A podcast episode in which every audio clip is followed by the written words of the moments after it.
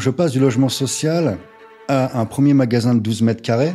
Uniquement le magasin, il crachait entre 15 et 20 000 par jour. J'ai fait les quads, j'étais le premier à importer euh, du Mhm. quad chinois, des scooters chinois, des dirt bikes que tu connais forcément. Mhm. Et j'ai transformé tout simplement le centre-ville euh, d'un petit bourg. Les jours d'arrivée de conteneurs, c'était le sentier à, à Paris, tu vois ce que je veux dire? Mhm. C'était euh, des conteneurs, des mecs qui déchargeaient, ont bloqué la circulation. Là où je te parle, à ce moment-là où, j'ai les contrôles, je suis à 2 millions de chiffre d'affaires, tu vois, où vraiment il y a le pic des contrôles. On vient chez moi en disant qu'il y a de la drogue dans mes réservoirs, si tu veux. Il y a de l'héroïne dans mes réservoirs. Parce que sur les cartons, il y a marqué Antwerp, brigade financière, etc. J'étais sur Netflix et je vois un, un reportage qui s'appelle DMT, la molécule de l'esprit. Mm. Et euh, ça m'intrigue un petit peu, donc je regarde et là je vois des gens qui ont vécu des, des trucs de fou en, euh, en ayant soit euh, bu de l'ayahuasca justement dans certains pays. La première expérience ayahuasca, en fait, on m'a montré, j'ai été guidé par deux personnes qui m'ont montré un, un monde, pa- un monde différent, un monde parallèle, si tu veux, où tout était très nature, etc. Et ça s'est terminé sur une dernière fenêtre à ouvrir, où ils m'ont dit, voilà, t'es pas prêt pour le moment, ça, tu regardes pas pour le moment, quoi.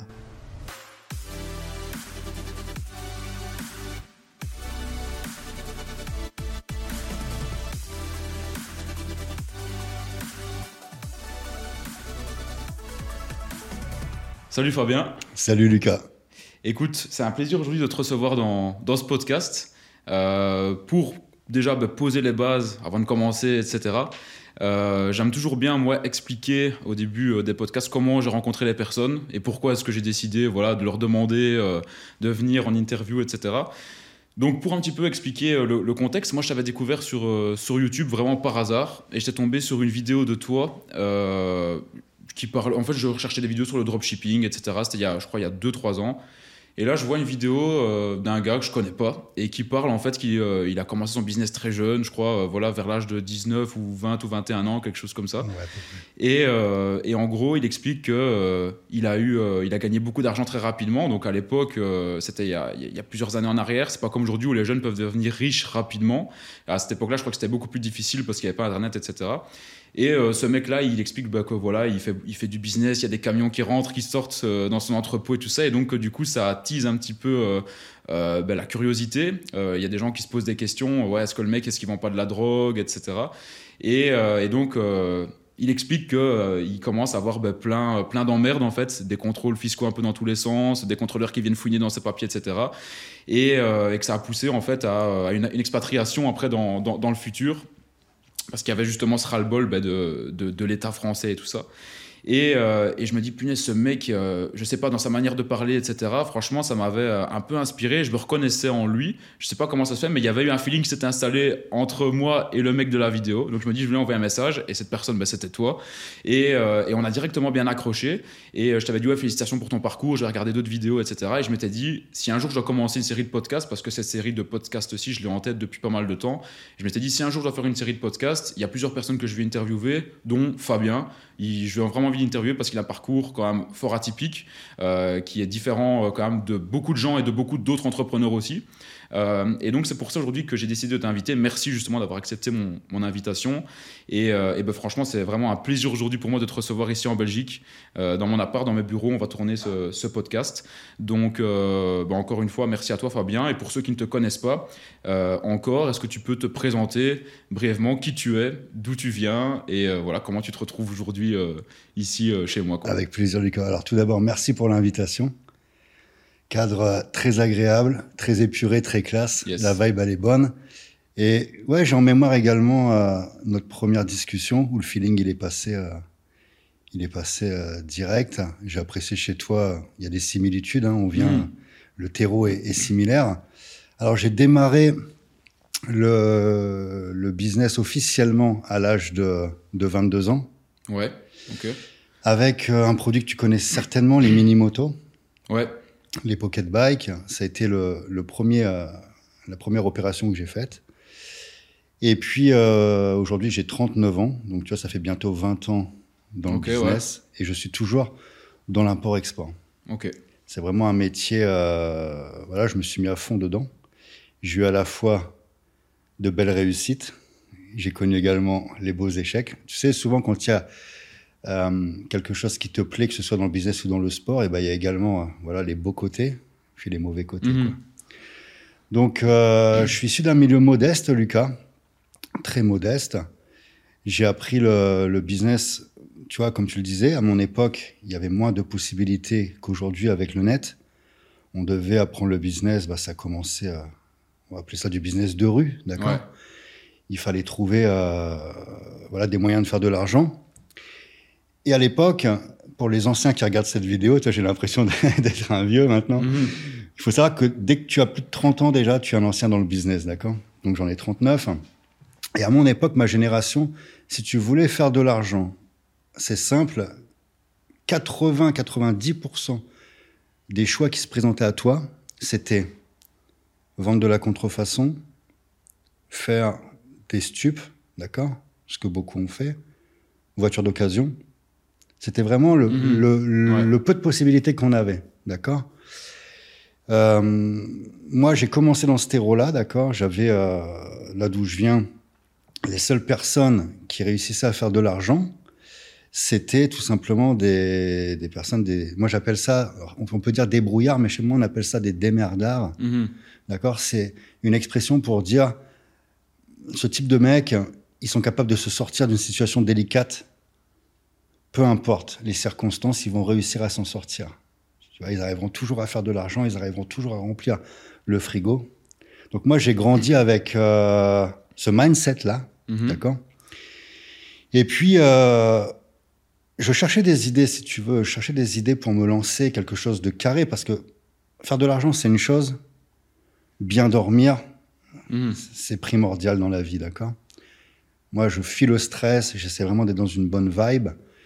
Et euh, j'ai voilà, j'ai fait quelques erreurs, j'ai eu des condamnations, etc. Mon premier passage, Lucas, je pense qu'on n'en a pas parlé, mais mon premier passage à la télévision, c'était justement pour une condamnation.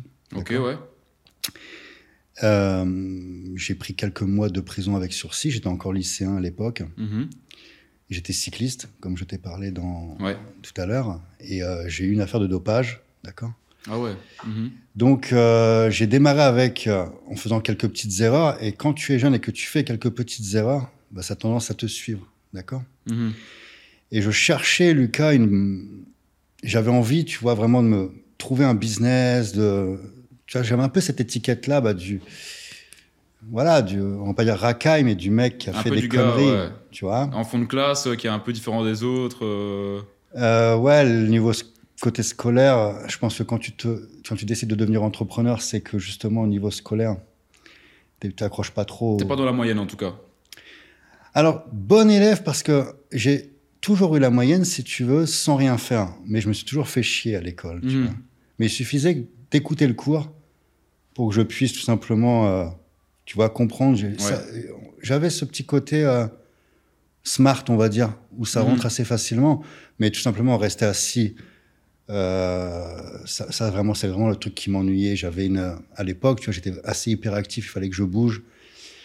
Et j'avais, j'ai passé beaucoup de temps dehors, tu vois. Ouais. Mhm. Et donc, je cherchais, Lucas, tout simplement, une idée de, une idée de business. Et puis, à chaque fois que, à chaque fois que, voilà, que je réfléchissais, je- j'essayais de, de monter un petit business plan pour voir un peu où ça allait, je me rendais compte qu'avec les charges, c'était compliqué de trouver, euh, voilà, un, un business rentable jusqu'au jour où je suis tombé sur, euh, voilà, les pocket bikes. Ouais, c'est ça. Mais euh, comment, du coup, euh, tu as voulu lancer un business parce que tu dis que tu es issu d'une famille modeste? J'imagine qu'autour de toi, tu n'avais pas euh, 30 entrepreneurs, surtout en plus à, à cette époque-là. Aujourd'hui, tu as plus d'entrepreneurs, surtout en ligne, tu vois, digital nomade, il y a plein de possibilités euh, en ligne, tu vois, pour se lancer, etc. Mm. Toi, j'imagine qu'à l'époque, il y en avait beaucoup moins, à moins que je me trompe. Mais du coup, comment, en fait, tu as eu l'idée de lancer euh, un business? Est-ce que c'est parce que justement, tu côtoyais des gens qui faisaient de l'argent d'une manière ou d'une autre, où tu t'es dit, bah, il faudrait peut-être que j'en fasse, mais peut-être, hum, je sais pas, d'une bonne manière, etc. Comment, comment ça t'est venu de te dire, bah, j'ai envie de prendre une voie différente que de la voie où je vais avoir un diplôme et après je vais aller postuler pour un, pour un patron, quoi? En fait, j'ai grandi dans. J'ai démarré très tôt à travailler. Je travaillais dans le commerce de mes grands-parents. Je suis, euh, je suis issu de deux euh, classes différentes. Du côté de mon père, c'était euh, communiste. D'accord, mon grand-père roulait euh, en voiture Lada, voiture russe. Il- Ok. inter- interdiction d'aller à, à l'église, il était voilà milieu ouvrier, il avait bien morflé pendant la guerre. Et du côté maternel, c'était des commerçants, c'était des anciens ouvriers qui s'étaient lancés dans le commerce, d'accord. Et mhm. puis ils rachetaient des business, des bars, des, des garages, etc où les business étaient en difficulté, ils remontaient le chiffre d'affaires et ils faisaient une plus-value. ils ont fait ça, ils se sont enrichis mhm. comme ça. Et tu vois, donc j'avais un côté, on va dire, extrême gauche et un côté droite, euh, politiquement parlant. Mhm. Tu peux vraiment voir la différence entre les deux et te faire ta propre opinion finalement. J'avais l'impression, tu vois, de, c'était un, Marseille PSG en fait. Ouais, tu vois et donc, euh, je, je, je, me suis dit, j'ai toujours apprécié les valeurs, attention, les valeurs travail, les valeurs de, de respecter ceux qui en bavent, ceux, ceux qui ont une vie compliquée, d'accord? Tout en ayant, j'étais attiré par le fait de, voilà, je voyais bien que mes grands-parents côté maternel avaient une vie, voilà, supérieure, ils vivaient mmh. bien, ils avaient leur propre rythme tu vois, et, j'ai toujours en étant gamin, voilà, je veux, cette, expression-là, tu la connais quand tu es jeune, plus tard, je serai mon propre patron, tu vois. Mhm. C'était vraiment mon objectif. Mais voilà, te dire ça, c'était un, voilà, un rêve de môme. Et il n'y avait pas les possibilités comme aujourd'hui avec Internet, donc c'était assez limité. Et les seuls, tu vois, là où j'ai grandi, un petit, euh, une petite cité de, de province, les seuls que je voyais faire de l'argent, du business, c'était comme je t'ai dit au début, c'était borderline illégal, mais c'était euh, voilà, c'était les, les, les, moyens qu'on avait à disposition pour faire de, de l'argent, tout simplement. Ouais. Et euh, quand tu dis que quand tu avais, euh, c'était quand tu avais 19 ans, justement, que tu as eu une première condamnation, c'est ça C'est à 19 ans? Exactement. À 19 ans, donc tu as eu une première condamnation. Est-ce que euh, dans ta personnalité, du coup, tu as toujours été tenté de tricher euh, justement pour euh, arriver à tes objectifs Tu vois, par exemple, le dopage dans le cyclisme, bon là, c'est quand même pratique courante, on va pas souvent, on va pas se voiler la face, mm. ça, ça, arrive souvent. Est-ce que du coup, dans le business, ben, pareil, as, on y reviendra après hein, aux différents problèmes que tu as pu avoir par après dans ton, dans ton parcours, mais est-ce que tu as eu tendance à tricher justement pour pouvoir te dire, ok, je vais plutôt emprunter cette, cette voie-là qui est peut-être pas la plus éthique, mais pour pouvoir arriver à mes fins, quoi, tu vois? Alors, Juste parenthèse, c'est intéressant ce que tu dis, mais on va faire une parenthèse sur, euh, sur le dopage et le sport en général, tu vois. Mhm. Euh, quand tu es à un certain niveau, il faut savoir que absolument tous les sports, il y a du dopage, d'accord? Sauf qu'il y a des sports où c'est moins médiatisé, où on n'entend jamais parler du football, etc. Mais en fait, dès qu'il y a de l'argent, dès qu'il y a euh, des choses à, à, améliorer, le dopage fait partie intégrante, tu vois, du sport. Donc en fait, c'est pas vraiment une tricherie puisque en fait tout le monde euh, utilise euh, ces mhm. méthodes. Et dans le business, moi j'aime bien respecter les règles, Lucas. D'accord? Si tu veux durer longtemps, il faut respecter les règles. Maintenant, j'aime bien prendre l'exemple d'une autoroute. Il y a une ligne blanche. Tu sais très bien que si tu doubles sur la ligne blanche, tu as des problèmes. Tu vois, sur une nationale. Mais parfois, tu as un véhicule qui avance pas, il faut prendre le risque. Même si c'est interdit, tu es obligé de prendre le risque de mordre un petit peu. Sinon, tu vas perdre énormément de temps. Mais je pense qu'il faut faire un maximum de choses comme la fiscalité, etc. Il faut être carré. Tu vois, j'ai jamais monté. Euh, j'entends des entrepreneurs monter des business. Euh, ils ont des problèmes avec euh, la TV, ils ont des problèmes avec ceci. Moi, la première chose dans le business, c'est payer. Tu vois, ce qui est obligatoire de payer. Après, voilà, il faut être smart, euh, c'est intéressant ce, qu'on est en train d'aborder, mais les grandes entreprises, elles font ce que l'on appelle de l'optimisation fiscale. D'accord? Elles montent tout simplement des moyens légaux pour payer moins d'impôts. Ouais. Tu es d'accord mhm. avec moi? Et le petit commerçant, son optimisation fiscale, c'est quoi? Bah, C'est tout simplement, il a la caisse du soir, il va peut-être prendre 10-15% mais c'est le cas d'absolument tous les entreprises et les commerçants. D'ailleurs, quand tu as un comptable, ton comptable, moi j'ai entendu ça de plusieurs cabinets comptables, c'est de dire, voilà, euh, si, tu fais absolument, alors ça va peut-être choquer pour ceux qui sont pas dans le business, mais si tu fais absolument tout de A à Z, tu vas travailler pour l'État, sans en a conscience. Et ça, il faut, il faut le dire. Donc euh, le boulanger, oui, il prend un petit peu, euh, le mec à son bar, il prend un petit peu, c'est comme ça partout. Quoi. Exact, ouais. C'est, alors, on peut pas ça de la tricherie, mais chacun fait son optimisation fiscale à sa manière. Quoi. Mhm. Exactement, ouais. Est-ce que euh, justement tu pourrais reparler, enfin parler plutôt de, du moment, moi c'est comme ça donc du coup euh, que je t'ai découvert comme j'avais dit, où en fait t'expliquais un moment dans ta vie où c'était vraiment le début de tes business où, où, tu commençais à faire des centaines de milliers d'euros de chiffre d'affaires, euh, un ou plusieurs millions d'euros, donc tu avais je crois un entrepôt en France, c'est ça, donc, donc où tu faisais de l'import-export, tu avais pas mal de mouvements, des camions qui venaient livrer, etc. et c'est là je pense où ton ascension a commencé vraiment, hein, où tu es vraiment devenu chef d'entreprise très jeune, ce qui était peu commun à l'époque, ce qu'il est encore euh, enfin c'est encore, c'est encore très peu commun aujourd'hui, mais je pense qu'à l'époque, on te voyait vraiment comme un martien, comme un extraterrestre. Euh, et c'est là où les problèmes, je pense, ont commencé aussi. Est-ce que tu peux euh, parler justement de cette phase-là Comment ça s'est déroulé quoi? Voilà, comme je disais, j'ai démarré, j'avais 19 ans et c'était du business où il y avait voilà, des salariés, des locaux, etc. Donc tu avais vraiment pignon sur rue. Et c'était le vrai on va dire, le, vrai euh, format d'entreprise. Tu vois, aujourd'hui, c'est vrai que tu peux avoir, euh, tu peux sous-traiter tes services, tu peux, euh, tu peux bosser seulement en ligne. Nous, on était vraiment en physique. Et je viens d'un endroit, je te l'ai dit juste avant, voilà, où j'ai merdé un petit peu en étant jeune, donc je traîne quelques petites casseroles. Et j'annonce que je vais me lancer dans le business, tu vois. J'annonce que je vais faire venir un conteneur de mini-moto chinoise. Je suis personne, d'accord j'ai jamais monté le moindre business, j'ai jamais importé de Chine. Je passe de, du mec euh, lambda à faire venir un conteneur dans un logement social, d'accord euh, À faire un million la première année. Ok, ouais. Qui était énorme pour, euh, pour l'époque, quoi. Tout déjà, déjà aujourd'hui, faire un million, on va pas se le cacher, quand tu commences, c'est déjà beaucoup. Et donc, toi, c'était en quelle année ça Alors, du coup, c'était en. C'était en 2000, 2005, il me semble. Ouais, 2005. En plus, quand tu es jeune, tu commences. Avec 15 000 euros d'investissement, tu vois. Quand même, euh, ouais, c'est quand même pas mal. Tu investis 15 000 euros, tu arrives à faire un million d'euros de chiffre d'affaires la première année en étant rentable. Et euh, donc, je passe du logement social à un premier magasin de 12 mètres carrés il y avait une queue pas possible, tu vois, toute la journée dans le magasin. C'est un magasin, uniquement le magasin, il crachait euh, entre 15 et 20 000 par jour. d'accord Dans un petit, vraiment 12 mètres carrés. Et je passe à prendre le plus grand magasin de, du centre-ville, où là, on fait encore plus de chiffres. C'était toujours avec les motos, du coup? Toujours avec les motos. Si tu veux, j'ai surfé sur la vague, j'ai fait les motos, j'ai fait les quads, j'étais le premier à importer euh, du mhm. quad chinois, des scooters chinois, des dirt bikes, que tu connais forcément. Mhm. Donc on a surfé sur la vague, on a développé quelques marques, etc.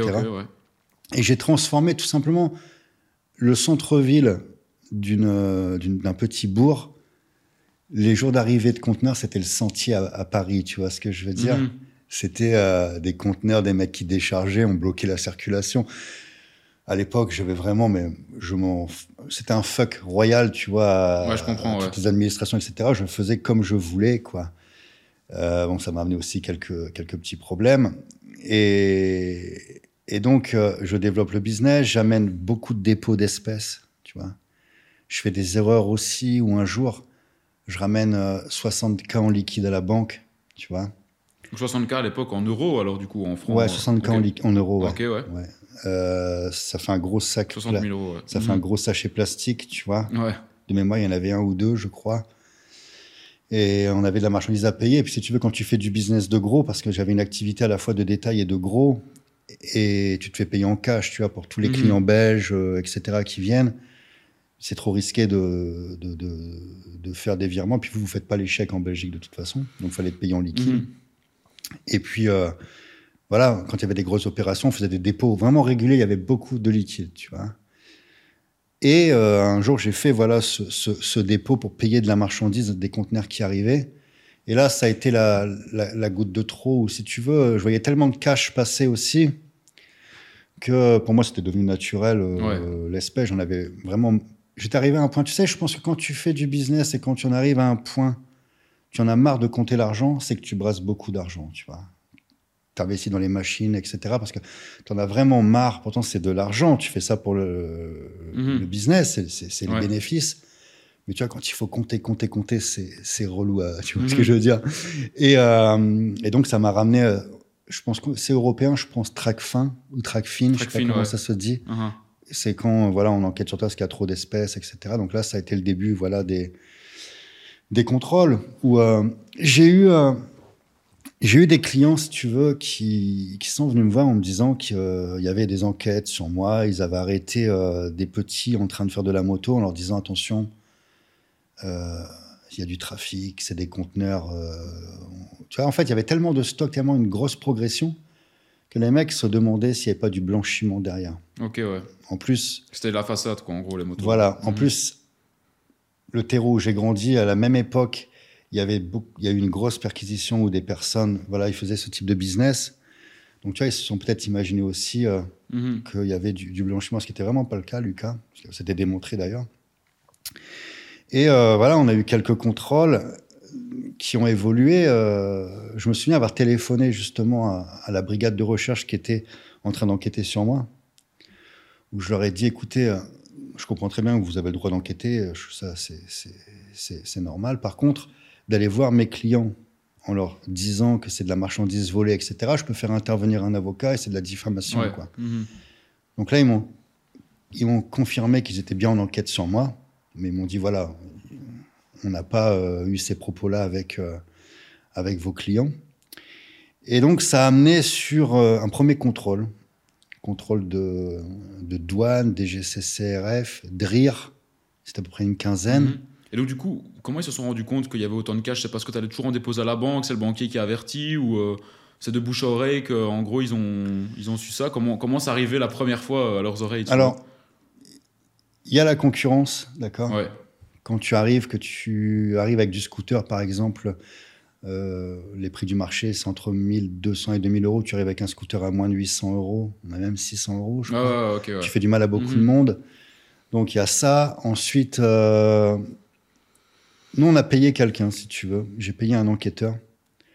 Parce qu'on pensait que ça venait d'un de nos salariés. Tu vois, on se demandait, peut-être quelqu'un raconte, euh, tu vois, des, des mythos, quoi. Mhm. Donc, euh, l'enquête amènera au fait qu'il y a à la fois un homme politique de ma ville, avec la gendarmerie, la police locale, la gendarmerie locale, qui ont, euh, qui ont mis leur nez là-dedans, voilà, qui essayent de démontrer que euh, l'affaire n'est pas clean. Tu vois. Je pense que le- le B à bas de tout, c'est tout simplement quand tu as une réussite, Lucas, au lieu de se dire, ce mec-là, il n'est pas plus intelligent que la moyenne, mais il a été débrouillard, il a été smart. Ce que lui, il fait, moi, je peux le faire. Eux vont se dire, voilà, il y a de la magouille, il y a du trafic, c'est pas possible de réussir. Tu vois, aujourd'hui, c'est tu comme... sors de la case à fond quoi Ouais, Mhm. voilà, tu sais, c'est comme aujourd'hui, tu roules avec une euh, BM, tu es jeune, c'est soit un, tu es un fils à papa, ou soit deux, tu fais des stupes, quoi. Voilà la mentalité des gens, tu, tu connais un petit peu Mhm. euh, cette mentalité-là. Et donc, c'est ce qui a amené sur, euh, sur ces différents contrôles, tout simplement. Ok, ouais. Et euh, comment tu t'en es sorti finalement de cette histoire-là? Donc, tu as eu les contrôles, et j'imagine que ça a été de pire en pire parce qu'ils ils ont voulu chercher la petite bête, parce qu'ils se doutaient qu'il y avait quelque. Enfin, ils, ils pensaient qu'il y avait quelque chose derrière, donc ben, ils vont continuer à gratter jusqu'à un certain moment, quoi. Du Exactement. coup, comment t'es sorti de cette affaire-là Et euh, est-ce que as, du coup, tu as continué ton business en France Euh, Comment tu t'es relevé un petit peu de. De, de toute cette merde en gros qui arrivait parce que ça, ça pourrit l'esprit quoi tu peux pas tu peux Tout à plus développer fait. ton business que normalement Tout quoi. à fait. En fait, quand tu es déjà chef d'entreprise, ton premier job, c'est de trouver du business. Quand tu es parasité par ces contrôles, moi, ce qui m'a vraiment impacté à l'époque, je dois avoir au moment des contrôles 25 ans. Ce qui vraiment m'impacte, c'est que je me dis attends là, tu fais du business clean, tu crées des emplois, tu payes des impôts, tu reverses de la TVA, etc. On parle quand même en centaines de milliers d'euros chaque année. Tu crées de la richesse. Et c'est quoi le résultat final? Je vais en Chine. En Chine, je suis, euh, c'est tapis rouge. Je suis perçu comme euh, le jeune successful, successful, tu vois. Et en France, c'est le contraire. C'est le mec qui magouille. Je me vois encore avec euh, les membres de ma famille. Je me dis, attends, là, il y a des moments compliqués dans le business. On fait pas. Là où je te parle, à ce moment-là où, où j'ai les contrôles, je suis à 2 millions de chiffre d'affaires, tu vois, où vraiment il y a le pic des contrôles. Tu fais pas 2 millions comme ça facilement. Il y a des moments où c'est compliqué. Mhm. On voit bien Elon Musk en ce moment, tu vois, même si c'est le mec qui est en haut de la pyramide, lui-même rencontre des difficultés. Tu vois, il fait pas ouais, son business facilement. Mhm. Donc, euh, tu vois, tu te bats parce qu'il y a des, il y a des, quand tu arrives à faire 2 millions comme ça, c'est que tu as dû bien serrer les fesses, tu as dû faire des économies, etc. Tu as dû vraiment vivre pour ta boîte. Donc, tu te dis, attends, je fais du business carré, je, comme je viens de le dire, je, je, fais tout dans les règles, je paye des, des impôts, etc. Et au final, je suis accusé, je suis plus contrôlé que, que le dealer du coin de la rue, tu vois. Donc tu dis, c'est quoi ce, délire? Il y a des, euh, des histoires qui sont carrément inventées. C'est, on vient chez moi en disant qu'il y a de la drogue dans mes réservoirs, si tu veux. Il y a de l'héroïne dans mes réservoirs. Parce que sur les cartons, il y a marqué Antwerp, Anvers, mmh, tu vois, parce que c'était avenue du port d'Anvers. Mmh. Et à un moment, on avait simplifié, on avait mis sur les cartons le port qu'on utilisait, tout simplement, tu vois. Donc eux sont imaginés Anvers, plaque tournante, quad. Tu vois, en fait. petit jeune qui réussit vite voilà, alors tu te dis, voilà, c'est peut-être euh, la gueule que j'ai, tu vois, les cheveux plaqués, le style comme ça. Mm tu avais déjà ce style à 25 ans aussi ou... Ouais, j'ai toujours aimé euh, le, style à l'ancienne, tu vois. Euh, et tu, te, tu, te, poses plein de questions. Et je me souviens d'entrepreneurs qui me disent, t'inquiète pas, t'es clean. Une fois qu'ils vont être tous passés, qu'ils vont avoir fouillé, bah, il y aura plus rien à fouiller, tu vois. Et chacun de mes contrôles, j'ai eu un contrôle fiscal, rien du tout tout clean. J'ai eu la brigade financière. La brigade financière, il faut savoir quand même que c'est des mecs qui viennent pour euh, blanchiment, trafic de drogue, trafic d'armes. Ouais, ils sont chauds, quoi. Tu vois, ils viennent pas pour n'importe quoi. Ils viennent pas pour rigoler, quoi. Et voilà, ils viennent. Et je me souviens de ce, cette, euh, cette première euh, entrée dans les bureaux, Lucas. Les mecs, ils arrivaient chez un magouilleur, tu vois, brigade financière, etc. Tout chantait, tu vois. Ils, ils venaient avec des a priori, quoi ça se terminera par des félicitations de leur part. Et à l'époque, j'ai fait des erreurs. Tu vois, j'avais une entreprise qui a démarré de façon artisanale et qui se professionnalisait. Mhm. Et j'avais une comptabilité différente pour les ventes sur Internet. Ça tombait sur un logiciel de compta qui était propre au site web mhm. et tout le reste de ma comptabilité avec un logiciel, tu vois, du comptable. C'était sur la seule chose où ils pouvaient dire quelque chose, tu vois. S'ils avaient été vraiment vaches, s'ils n'avaient pas apprécié l'entrepreneur, bah, ils reprenaient tout simplement chaque facture depuis le début de la création. Et puis là, tu te, t'en sortais pour euh, des dizaines et des dizaines de milliers d'euros. Tu sais comment ça mmh. fonctionne. Il y a eu un, une amende symbolique de 500 euros, parce qu'ils ne se déplacent pas pour rien, avec une demande, tu vois, de me mettre à jour. Ok. C'était la seule chose que j'ai eue sur tous les contrôles que j'ai essuyés. Mmh. Alors après, félicitations, continuez, euh, etc. Euh, il y a du positif aussi dans les contrôles. C'est que quand tu as la DGCRF, par exemple, bah, tu t'améliores dans ton process, dans tes normes. Tu vois et, euh, mais, malgré tout, tu laisses du jus. Tu laisses du jus pendant tant d'années. Et le jour où il y a une tempête comme la tempête que j'ai rencontrée, bah, en fait, tu as tellement, as tellement laissé de jus dans ces contrôles que tu dis en fait j'en ai marre de, de, me battre, tu vois. Il y avait, euh, on a rencontré voilà une dernière, une grosse tempête. Des, des banques ont décidé de ne plus euh, nous accorder voilà les, les, lignes, les encours que l'on avait avec elles. C'est après quand tu développes, quand tu fais 2 millions, bah, tu as des encours, tu as, des, mhm. as des, des découvertes, tu as des lignes de, de crédit, etc. Et là, en fait, euh, je me suis dit, attends, pourquoi je, pourquoi je fais tout ça? Il y a les contrôles, il y a les banques. Chaque année, il faut aller rediscuter, il faut aller batailler. J'étais arrivé à un moment où voilà, j'ai baissé un peu. Je comprends. Ouais. J'en avais un peu marre. Et euh, voilà, j'ai dit la France. Euh, ah, parce qu'au final, tu mets, tu mets ouais, une grosse partie de ton énergie sur des, sur des futilités qui, qui, qui ralentissent vraiment ta machine et qui la, qui la complexifient en fait, dans tous les sens. Exactement. Tu n'arrives pas vraiment à avancer sur ton business n'arrives pas vraiment à avancer sur la stratégie pour faire de l'argent, tu dois gérer plein de trucs qui servent un petit peu à rien et qui ralentissent ta, machine et qui l'alourdissent et tu dois la tirer encore plus dur chaque année parce que tu as toujours un truc qui vient se rajouter. Et donc je comprends que ouais, à un moment tu peux en avoir, tu peux en avoir aussi le, ras-le-bol de ça. Et du coup ce ras-le-bol là, c'est arrivé combien d'années après euh, que tu commencé en fait? C'est arrivé, je pense, 8-9 ans après. Euh, Ok, donc, donc tu as tenu 8-9 ans en France avec euh, des pressions un, peu de, partout. Ouais, il faut savoir aussi que lorsque j'ai eu les banques qui ont décidé de, stopper euh, tout ça, ça a été compliqué. On a perdu 50% de notre chiffre d'affaires. Ah, ok. Mhm. Tu vois, donc euh, j'ai remis ce que j'avais au niveau. j'ai remis des billes dedans pour essayer. Tu vois, tu te dis, allez, c'est une tempête supplémentaire. Mais cette tempête-là, malheureusement, on aura une, une procédure de sauvegarde Mhm. qui enchaînera sur une liquidation judiciaire. Ok.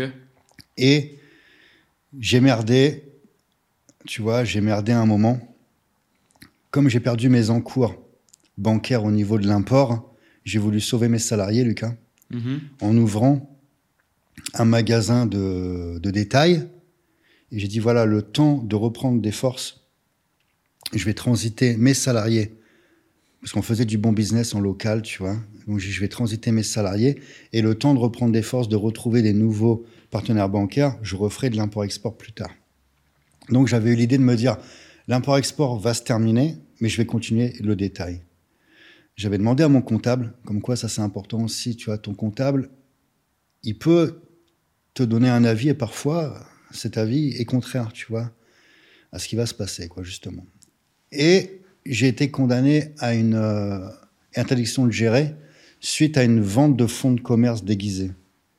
Pourtant, mon comptable m'avait dit, il n'y a pas de problème, c'est deux activités distinctes. Mhm. Même si je faisais du détail déjà, là, j'ouvrais un magasin multimarque. Mhm.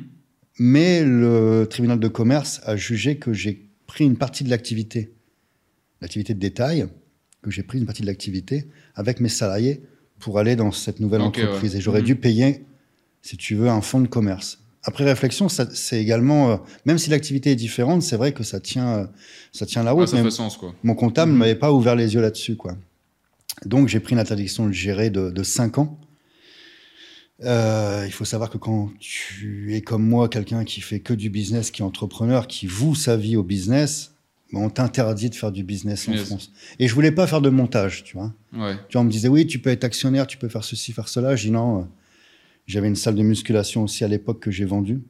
Et j'ai dit, euh, je vais en Chine, je vais en Chine, en Asie, là où ça m'a toujours souri. Je sais pas ce que je vais faire officiellement, mais je pars en Asie, quoi. J'avais besoin de, de quitter. Euh, quitter là, là où d'où je venais. Quoi. Mhm. où il y avait toujours des bâtons dans les roues, toujours des problèmes, etc. Et tu voulais même plus être attaché. Tu t'es dit, voilà, je pars et on verra bien. Ouais, euh, je vends, je pars, euh, je vais rebondir. Quoi. Ouais, ouais, c'est ça. Mm. Ouais, c'est. C'est vraiment intéressant. On va, on va revenir là-dessus, justement, sur ton arrivée en Chine, comment ça s'est déroulé, etc. moi, la question que je me pose là maintenant, c'est comment, euh, à, à, ce moment-là, donc à cette époque-là, quand tu as une vingtaine d'années, en fait, tu arrives comme chef d'entreprise, tu commences à engager des salariés, etc. Euh, comment comment tu arrives à faire ça en fait, tu vois? Parce que ben, je veux dire, tu es un petit jeune à 20 ans, tu n'es personne. Euh, comment des gens arrivent à te faire confiance, que ce soit les banquiers, que ce soit même les salariés, tu vois, ils voient un petit jeune d'une vingtaine d'années qui va être leur patron, j'imagine que tu as employé des gens qui étaient plus âgés que toi. Euh, en fait, comment tu arrives à avoir de la crédibilité dans ce que tu fais avec un, avec un âge à 20 ans, quoi, tu vois? Je pense que le facteur travail y est pour beaucoup. J'ai vraiment j'ai voué ouais, ma life à ce business. La quantité de travail, les décisions que je prenais, la croissance que j'avais, c'est ce qui a fait que j'étais respecté. J'avais des salariés, ouais, qui avaient 50 ans. Euh, le plus jeune a été. Euh, j'avais de l'apprenti jusqu'on avait une dizaine de salariés. J'ai toujours eu. Euh, j'ai toujours eu ce respect, si tu veux. J'ai eu du mal, par contre, au départ avec les partenaires bancaires, où ils voyaient certainement un jeune puceau, tu vois. Mm-hmm.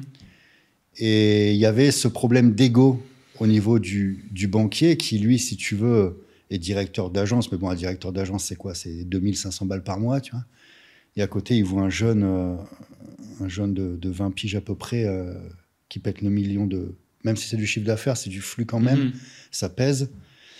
Donc, euh, il y avait, tu vois, ces, ces, petits problèmes, tu vois, ce, ce, ces difficultés en termes de crédibilité. Tu vois, je sentais que j'étais jeune, quoi. Même au niveau avec la Chine, tu vois, ils, me voyaient arriver euh, visiter les usines au départ. Ils se disent c'est quoi ce petit jeune? Est-ce qu'il va pas essayer de nous la faire à l'envers? Mhm. Il a fallu, euh, il a fallu voilà, euh, je sais pas quelle expression pour donner là-dessus, mais montrer pas de blanche, faire ses preuves.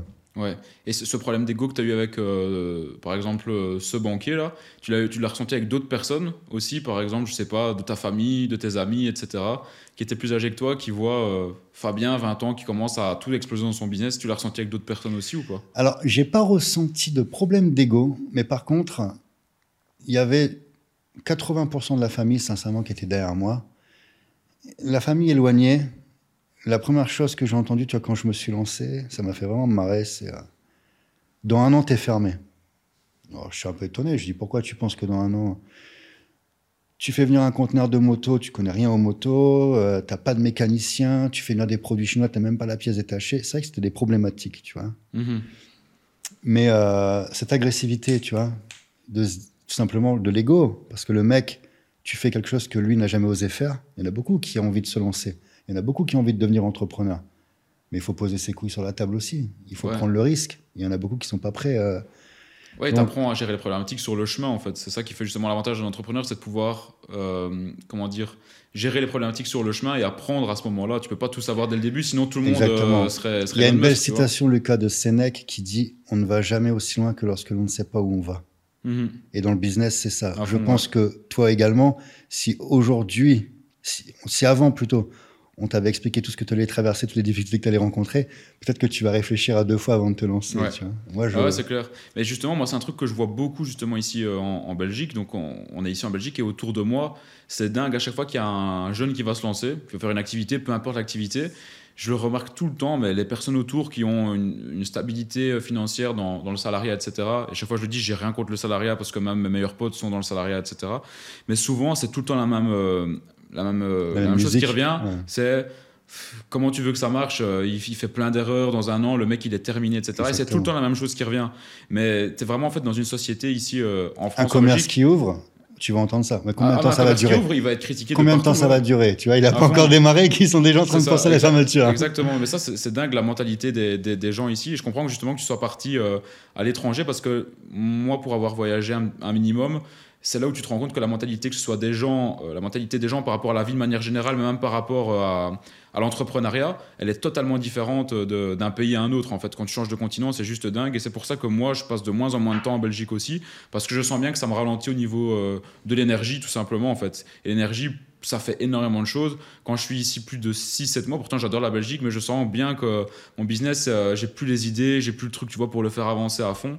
Et j'ai besoin de partir et de, rencontrer d'autres personnes qui ont justement euh, le mindset de se dire allez viens tu vois moi j'avance tu vois je, je suis pas là à attendre que ici t'es entouré que de personnes qui sont là mmh. à, attendre et à rien faire. Donc t'es la moyenne des cinq personnes que tu côtoies le plus. Au début là cette phrase là elle me faisait rigoler.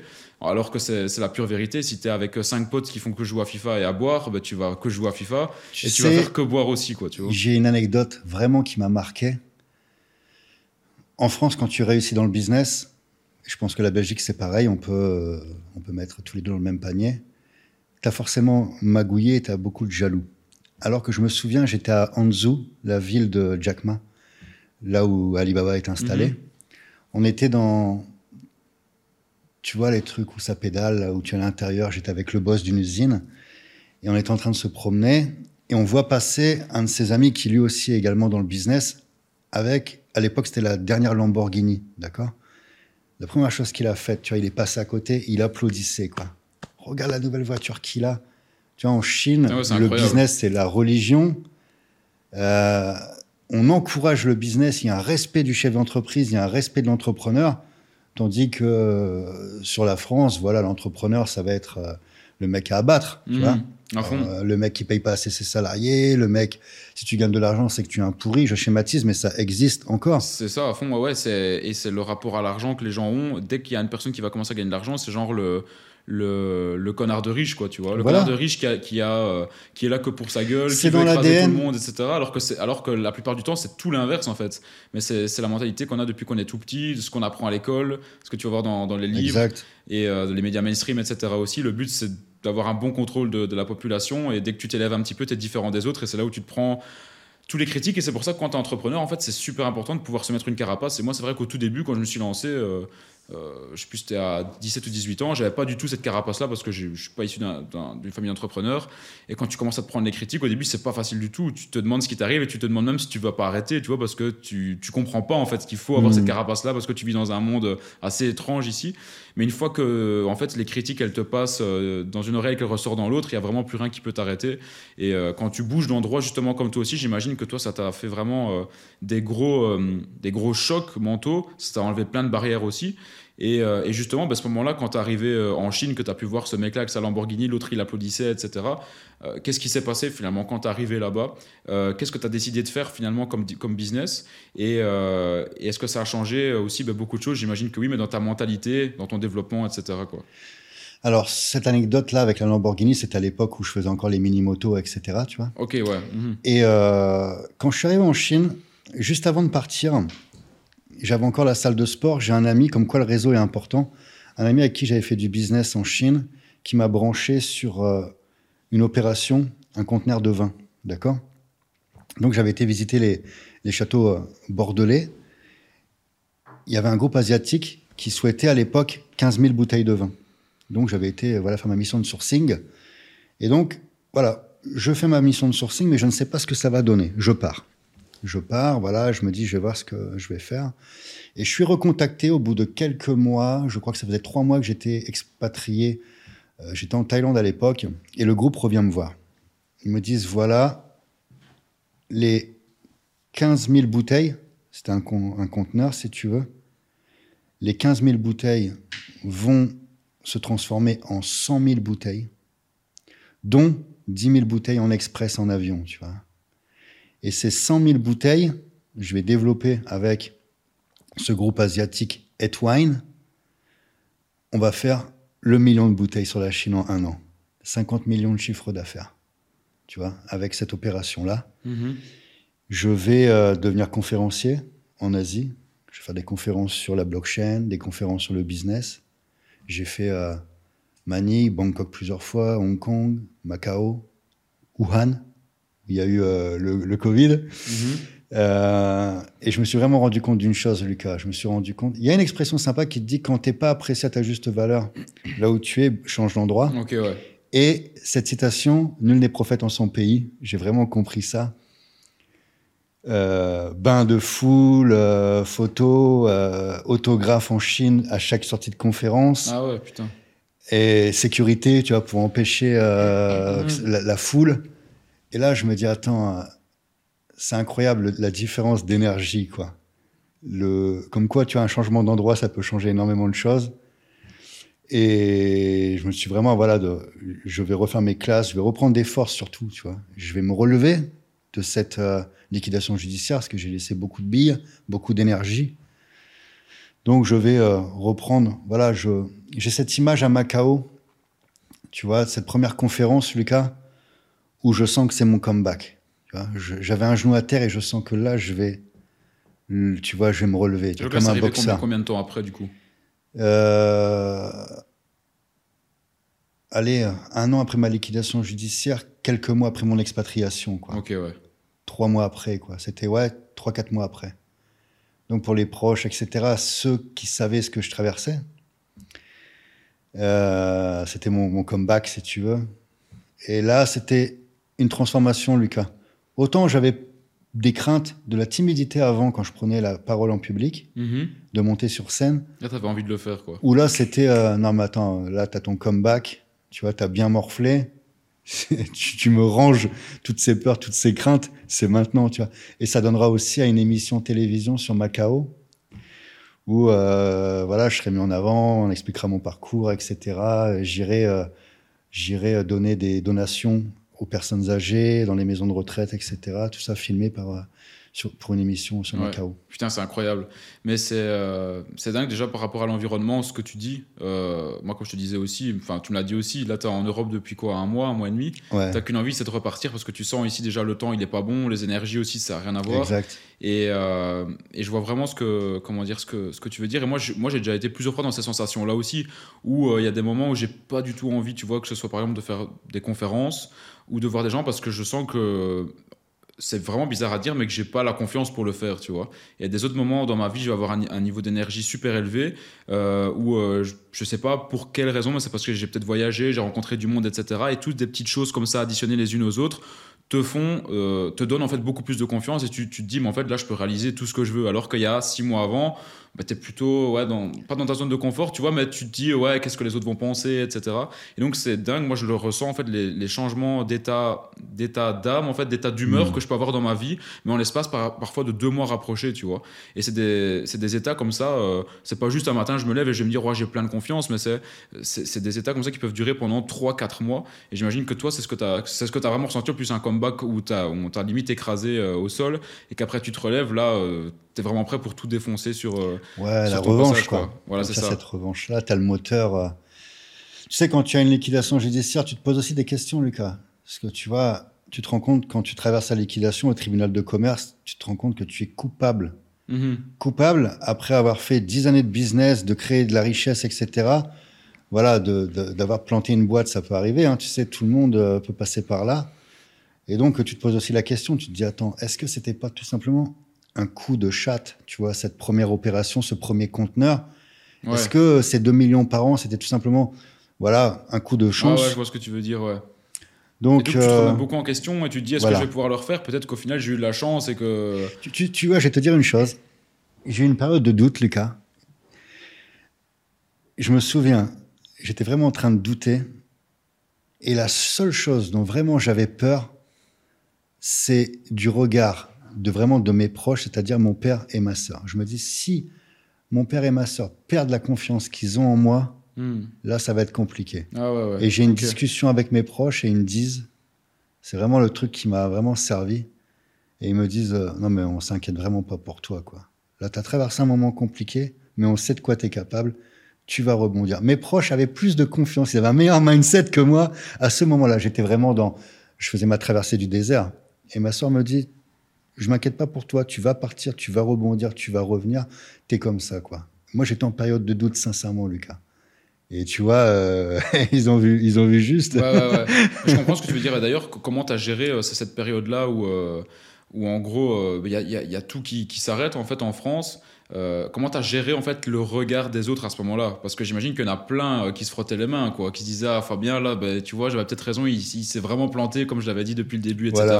Comment tu as géré ça? Parce que en fait pour l'ego, tu te prends un gros coup et euh, l'ego, enfin, on a beau dire ce qu'on veut, il y a des gens qui disent ouais, euh, moi je me prends pas pour telle ou telle personne. L'ego, on l'a tous en nous, il est là et tu peux pas le nier, tu vois. Donc comment tu as réagi à ça? Parce que ça, ça blesse personnellement, quoi, tu vois. Tu, tu, es impacté. Tu vois le mec qui va te dire oui, moi ça m'impacte pas, c'est un, un mythomane.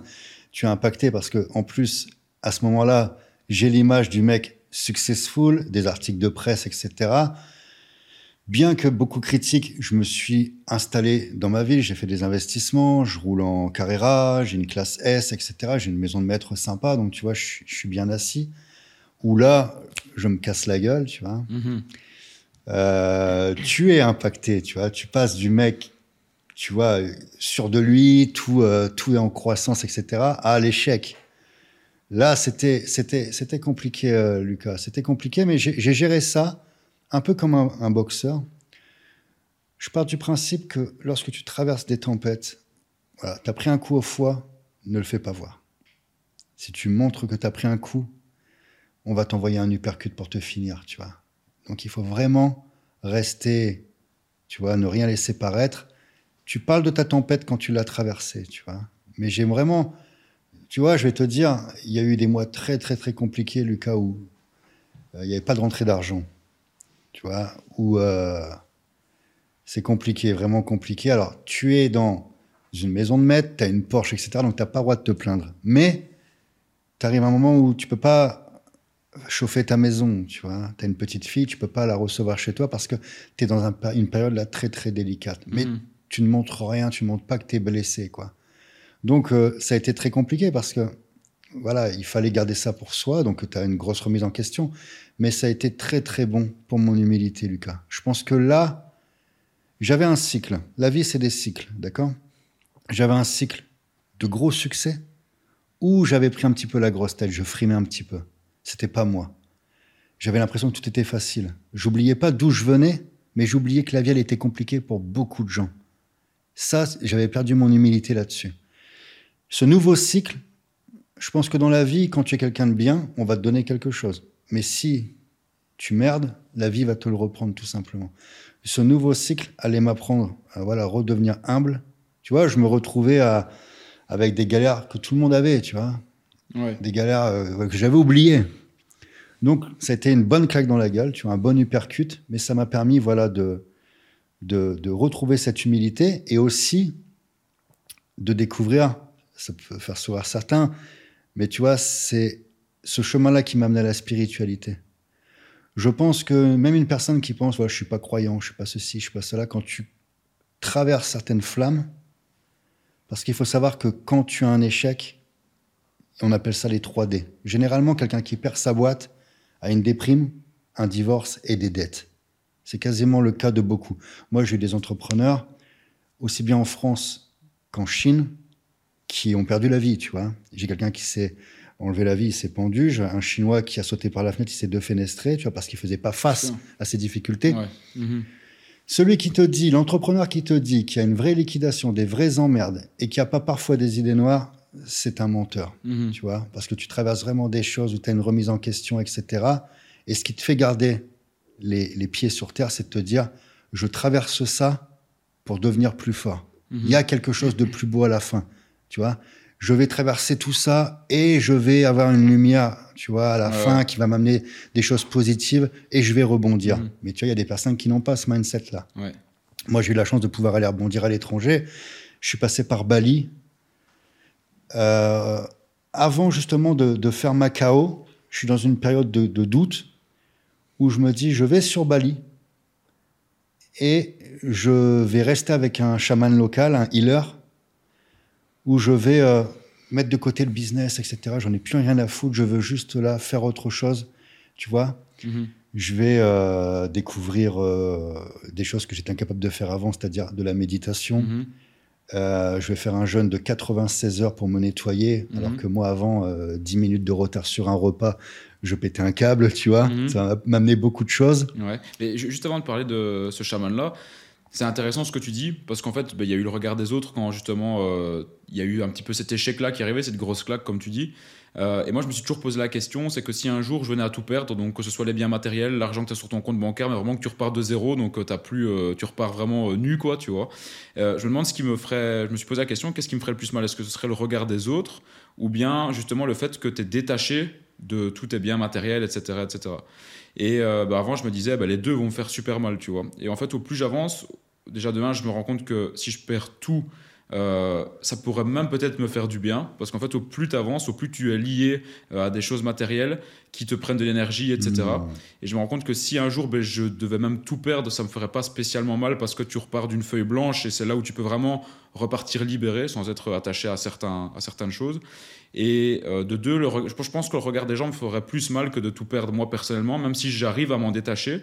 Mais voilà, il y a l'ego qui est là, etc. Donc je pense que le regard des gens, surtout de la famille proche, en fait, tu vois. Je pense que c'est ça qui me ferait mal. Du coup, toi, as eu, ben, je pense que tu as eu du mal avec le regard des gens, comme, comme tu l'as dit euh, à, cette époque-là. Mais est-ce que le fait, ben voilà, j'imagine que du coup, tu n'as plus, plus tes voitures, tu as peut-être dû vendre ta maison, enfin, je ne sais pas, tu as certainement dû perdre des choses. Est-ce que ça t'a autant euh, fait mal et autant blessé que le, que le regard des autres, ou bien ça, ça a été plus facile euh, à ce moment-là, ou plus compliqué quoi? Non, le, le- ce qui m'a déplu sur le regard des autres, c'est c'est encore une fois le fait de, de, de te dire il a eu une interdiction de gérer, voilà, c'est un magouilleur. C'est surtout ça qui m'a dé- qui, qui m'a impacté, si tu veux. Mais j'ai travers- j'ai surpassé le, le regard des autres dans le sens où je me disais qui sont ces personnes? Est-ce que ces personnes ont fait mieux que toi? Ouais, est-ce que ces Mhm. personnes sont euh, à même de pouvoir te juger dans le business? Parce que je voyais bien que tous ceux qui étaient entrepreneurs ou tous ceux qui avaient du succès comprenaient ce que je traversais Mhm. et ils m'envoyaient de la force, tu vois. Ouais. Certains me disaient, je suis passé par là, Fabien, je sais que c'est compliqué, tu vois. Mhm. Et au niveau de... Je me suis séparé de certaines choses, mais je l'ai bien vécu. Et, et tu vois, le fait d'être expatrié depuis six ans, j'ai plus de pied à terre, j'ai complètement... euh, euh, j'ai plus ce, ce- ce besoin matériel. Alors bien entendu, des fois, je me dis, ouais, j'ai envie de réinvestir dans un bien immobilier, j'ai envie d'avoir mon chez-moi. Mais d'un côté, je me sens aussi tellement libre Ouais, tu m'étonnes, ça doit être incroyable. ouais. de pouvoir partir quand je veux. Tout, voilà. C'est pas, c'est pas euh, tout beau, tout rose, parce qu'on on est, euh, on est des sédentaires, on a besoin parfois de se retrouver, on a nos racines, mais j'ai cette liberté. Mhm. Donc il y a du positif dans, Ouais, je comprends ce que dans tu le dire, négatif. quoi. Je comprends ce que tu veux dire, et moi, c'est vrai que cette liberté-là, moi, c'est pour ça que je me suis lancé en fait dans l'entrepreneuriat au début, c'était seulement pour la liberté, et euh, je l'ai jamais vraiment eu parce que j'ai toujours été attaché ici à la Belgique, etc. Ici, pour certaines raisons, euh, je ne suis plus autant qu'avant, euh, je peux voyager, etc. Et c'est vrai que ce sentiment de liberté-là, il est juste incroyable de te dire que demain, tu peux prendre un billet d'avion et te retrouver. euh, à l'autre bout du monde, c'est dingue. Et moi, c'est vrai que le truc, bah, je suis content. Ici, tu vois, en Belgique, j'ai- des biens immobiliers. J'ai celui-ci qui est à moi, qui est que à moi, mais j'en ai d'autres qui sont en location, qui tournent, etc. C'est cool, c'est sympa, mais euh, moi, c'est pas mon but à moi, tu vois, d'avoir euh, 80 biens immobiliers, d'être tenu de partout en Belgique et de toujours devoir être ici pour gérer ça, tu vois. Euh, justement, moi, je trouve qu'il n'y a rien de plus beau, justement, d'être libre et d'avoir le moins de, hum, comment dire, de liens avec des, des objets physiques, même avec, avec des personnes, c'est chouette aussi, mais d'en avoir un petit peu partout, tu vois, où tu sais que tu peux aller là-bas, tu connais telle et Mm. telle personne. Et, euh, et en fait, je me rends compte que au plus tu as de biens euh, matériels, donc des biens chers, etc., bah, au plus tu te retrouves vraiment dans une prison dorée, quoi. Exactement. Euh, et, et, en fait, tu sais plus rien faire. D'ailleurs, moi, j'ai un, un associé, mon ex-associé avec qui j'avais j'avais une boîte en commun. Je suis parti cette boîte, de cette boîte-là il y a quelques temps. Euh, peut-être qu'il regardera cette, vidéo euh, et il le sait parce que j'en ai déjà parlé plusieurs fois avec lui. Tu vois, le mec, il est vraiment, euh, il est multimillionnaire, il a gagné énormément d'argent et aujourd'hui, il, doit, la quarantaine, mais vraiment, il est financièrement, il est bien, quoi. Tu vois, il est bien jusqu'à la fin de ses jours.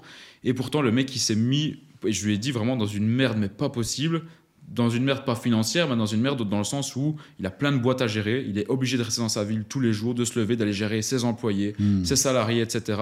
Et il, il veut qu'une chose, c'est d'être libre, mais euh, il s'est tellement mis en fait dans, dans cette merde-là qu'il se sent lié, il dit, ben non, je peux pas laisser tout tomber du jour au lendemain, tu vois. Et pour moi, c'est horrible de se dire que tu as la possibilité de vivre une vie libre et qu'en fait, pour moi, avoir cette boîte où tu te réveilles les matins avec le truc ici au cou, tu vois, la boule au ventre, c'est même encore pire que d'être dans un travail où tu es salarié et t'aimes pas ton travail, quoi, tu Exactement. Et t'as beau avoir tous les millions mm. sur ton compte bancaire, c'est même encore pire, ouais, que, que, que ça. Et c'est pour ça que moi, parfois, je me dis, est-ce que je préfère avoir plein de millions et d'être tenu de partout ou euh, d'avoir zéro et de recommencer d'une feuille blanche? Je préfère avoir zéro et de recommencer d'une feuille blanche. La réussite, elle a un coût, tu es d'accord avec moi? Exactement, ouais. Mais ce coup-là, moi, il s'arrête aux années de vie. Si c'est pour perdre des années de vie pour avoir du succès, on va prendre l'exemple de Bernard Tapie. Mhm. Tu vois, tout ce qu'il a traversé, ça a déclenché au final un cancer, tu vois. Il y a tellement de stress, d'acidité, de...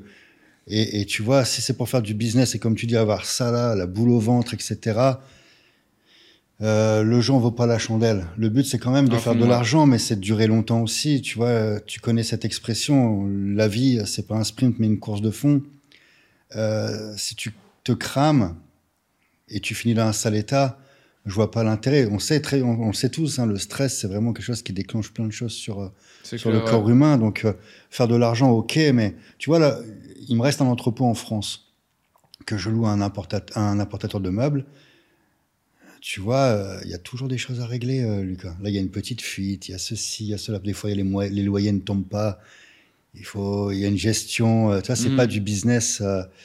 Euh, il y en a qui vont te dire l'immobilier, c'est un business où en fait euh, l'argent tombe tout seul. Non, il y a une gestion, il y a, tu vois. c'est clair, ouais. Mais euh, du coup, là, quand, quand, quand, quand tu es, parti du coup à, Bali, on peut peut-être rebondir là-dessus maintenant. comment ça s'est passé, sa rencontre avec ce chaman-là? Parce que je sais que tu es dans la spiritualité. D'ailleurs, on va, on va y venir. Ayahuasca, DMT, etc. Parce que moi, c'est un sujet mais qui me passionne. Euh, je suis jamais rentré dedans, mais en tout cas, je suis, j'ai vu. Euh, je t'ai parlé de la DMT non, mais bon, c'est lié à, l'ayahuasca. Ok, tout à fait. Ok, ben, euh, ouais, c'est vrai qu'on n'en a jamais parlé, mais bon, on, pourra, on, pourra, en parler justement dans, dans, le podcast, ce sera intéressant parce que je pense qu'il y a très peu de gens qui savent ce que c'est. moi, quand je parle autour de moi, il n'y en a pas beaucoup qui, qui savent ce que c'est. Moi, j'ai juste vu ça de la vitrine. Toi, je sais que tu es rentré dans le magasin et que tu as vu l'intérieur du magasin et donc que tu sais comment, comment c'est. Donc, on, y viendra.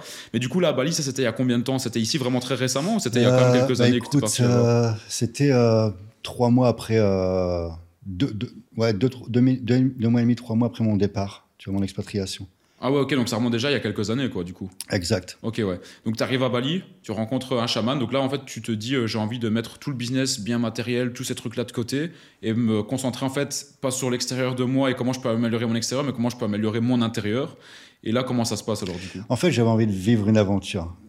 Je voulais quitter la Thaïlande parce que j'étais sur Pattaya depuis deux mois, et je me rendais compte que il n'y avait rien qui se passait, si tu veux. Je me dis, ouais, si je reste là des mois et des mois, je vais, tu vois, je vais pas évoluer, quoi. Je vais pas rebondir dans le sens où euh, ce que j'avais envie de faire, quoi. Je me dis, bon, écoute, je prends une destination, j'y Bali, j'avais déjà fait. Et je tombe sur euh, une annonce dans le Airbnb où tu as la possibilité de loger chez un healer, donc le chaman, en mhm. fait je, recherche le mec, je vois qu'il a quelques articles de presse. Il y a eu la, télévision française, australienne qui se sont déplacés. Je dis, ouais, c'est pas trop farfelu. Le mec, il est reconnu. Mhm. Ça m'intéresse. Euh, j'ai envie de découvrir, tu vois, ce que c'est, quoi. en fait, c'est la vie qui t'amène, hein, tu vois. Quand tu es euh, libre comme ça, euh, tu décides de. On appelle ça la légende personnelle. Tu décides de partir, tu suis ton, ta légende personnelle et puis ça t'amène sur des chemins. Quelques mois avant, tu m'aurais dit ça, j'aurais dit, ouais, la, spiritualité, c'est pour les, dépressifs, euh, tu vois. Tu vois, j'avais cette vision-là, quoi. Bali, c'est beaucoup des mecs, méditation, yoga, ils sont un peu perchés. J'avais cette vision-là, quoi. Mhm. Et en fait, euh, voilà, ça va être très, très, très, euh, très instructif. aucune substance, rien du tout sur Bali. Ça va être absolument que la nature. d'accord? Euh, La communion avec la nature, euh, du temps avec moi-même, etc. Je vais faire un nettoyage, je vais me sentir euh, connecté. Tu vois, c'est le terme. Je vais me sentir connecté comme très très très longtemps, c'était pas arrivé. Et un peu comme un, un peu comme si ton système, tu vois, après ta liquidation judiciaire, un peu comme si ton système d'exploitation de ton ordinateur était flingué, il y avait un virus, Mhm. il fallait nettoyer tout ça pour repartir sur de bonnes bases, quoi. Ok, T'es ouais. parasité, quoi. Quand tu dis que tu te sens connecté, ça veut dire quoi concrètement? Connecté, je me sentais en phase avec moi-même, euh, j'avais une bonne connexion. Le fait d'avoir fait un nettoyage, tu vois, un jeûne de 96 heures, tout ça, euh, j'avais nettoyé l'organisme, j'avais les idées claires et j'avais, euh, ouais, tu as beaucoup de méditation, de balade dans la nature. Tu vois, je vais apprendre la marche, euh, à marcher plus lentement, à plus observer ce qui se passait autour de moi. Tu vois, avant, j'étais vraiment à 100 à l'heure. Mhm. c'est, ouais, cette connexion-là, si tu veux, Lucas, et c'est un peu, de cette manière-là, je pense que tu arrives à déclencher la loi de l'attraction. Quand tu es clean avec toi-même, bien aligné, tu sais ce que tu veux, à la fois le cœur et l'esprit sont vraiment connectés, c'est là où tu peux déclencher de, de belles choses. Ok, ouais, c'est intéressant, franchement. Euh, et cette connexion-là que tu as eue à ce moment-là, est-ce que du coup, après, elle t'a poursuivi tout le temps dans ta vie Ou bien il y avait des fois, tu t'éloignais de cette connexion-là parce que tu étais de nouveau à 100 à l'heure Ou bien une fois que tu l'as atteint, elle reste pour tout le temps, quoi? Alors en fait, c'est le business qui vient la parasiter à chaque fois, tu vois. Ok, ouais. Quand je suis à 100 à l'heure dans le business, je sens que je perds cette connexion, que euh, je fais plus de méditation, etc. Donc j'essaie de m'y remettre. Mais c'est vrai que le business, ça t'amène du stress automatiquement. Tu peux pas faire du gros cash sans, une- sans à côté, tu vois, Ouais, euh, non, c'est impossible, ouais. du stress, tu vois. Donc clair, ouais. euh, Mais, euh, mais du coup, donc, toi, tu es tombé sur l'entrepreneuriat, je ne vais pas dire par hasard, mais bon, c'est pas le parcours classique de tout le monde. Donc, tu passes par l'entrepreneuriat, par, par le business, tu as des succès, tu as des échecs, etc. Et puis, tu arrives dans la spiritualité, euh, qui est quand même un truc très peu commun, tu vois. C'est vrai qu'il y a quelques entrepreneurs qui sont dedans, mais tu n'en as quand même pas non plus des masses, parce que, comme tu disais, ça a une image un peu euh, peut-être biaisée de ce que c'est réellement, et parce que tu as beaucoup de, de faux gourous aussi dans Exact. la spiritualité, euh, des gens qui, qui vendent du rêve, etc. aussi. Et du coup, finalement, toi, c'est quoi ton, ton opinion par rapport à ça? Est-ce que est-ce que c'est bullshit ou est-ce que ça marche vraiment? Tu vois, tout ce qu'on parle spiritua- spiritualité, connexion, méditation, etc. C'est quoi ton, ton feedback de ça après plusieurs années, quoi? Alors, je vais te dire qu'il y a- tout.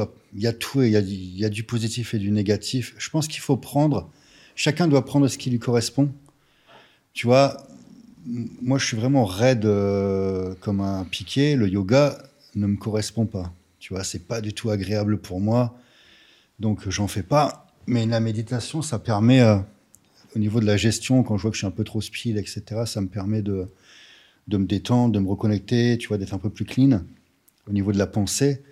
Et la loi de l'attraction, sincèrement, moi, j'y crois. C'est vraiment, euh, c'est vraiment quelque chose dont vraiment je, je crois.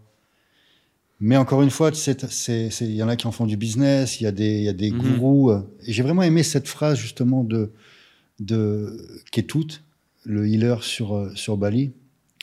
La première chose qu'il m'a qu'il m'a dit, c'est Je suis pas un gourou et il n'y a aucun gourou. Le seul gourou qu'il y a, il est à l'intérieur de toi.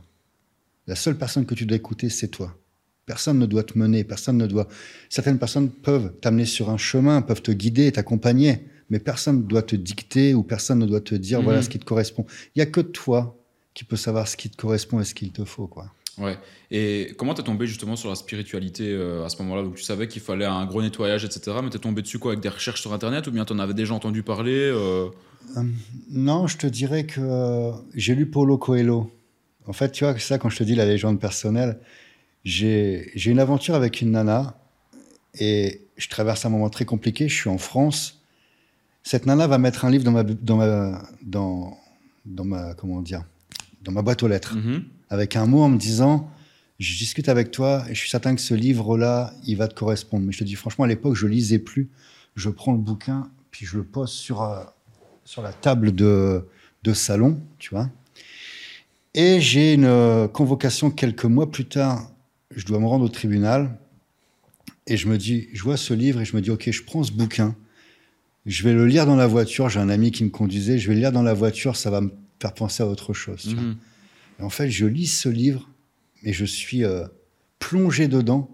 J'arrive à la barre avec le livre dans les mains, si tu veux.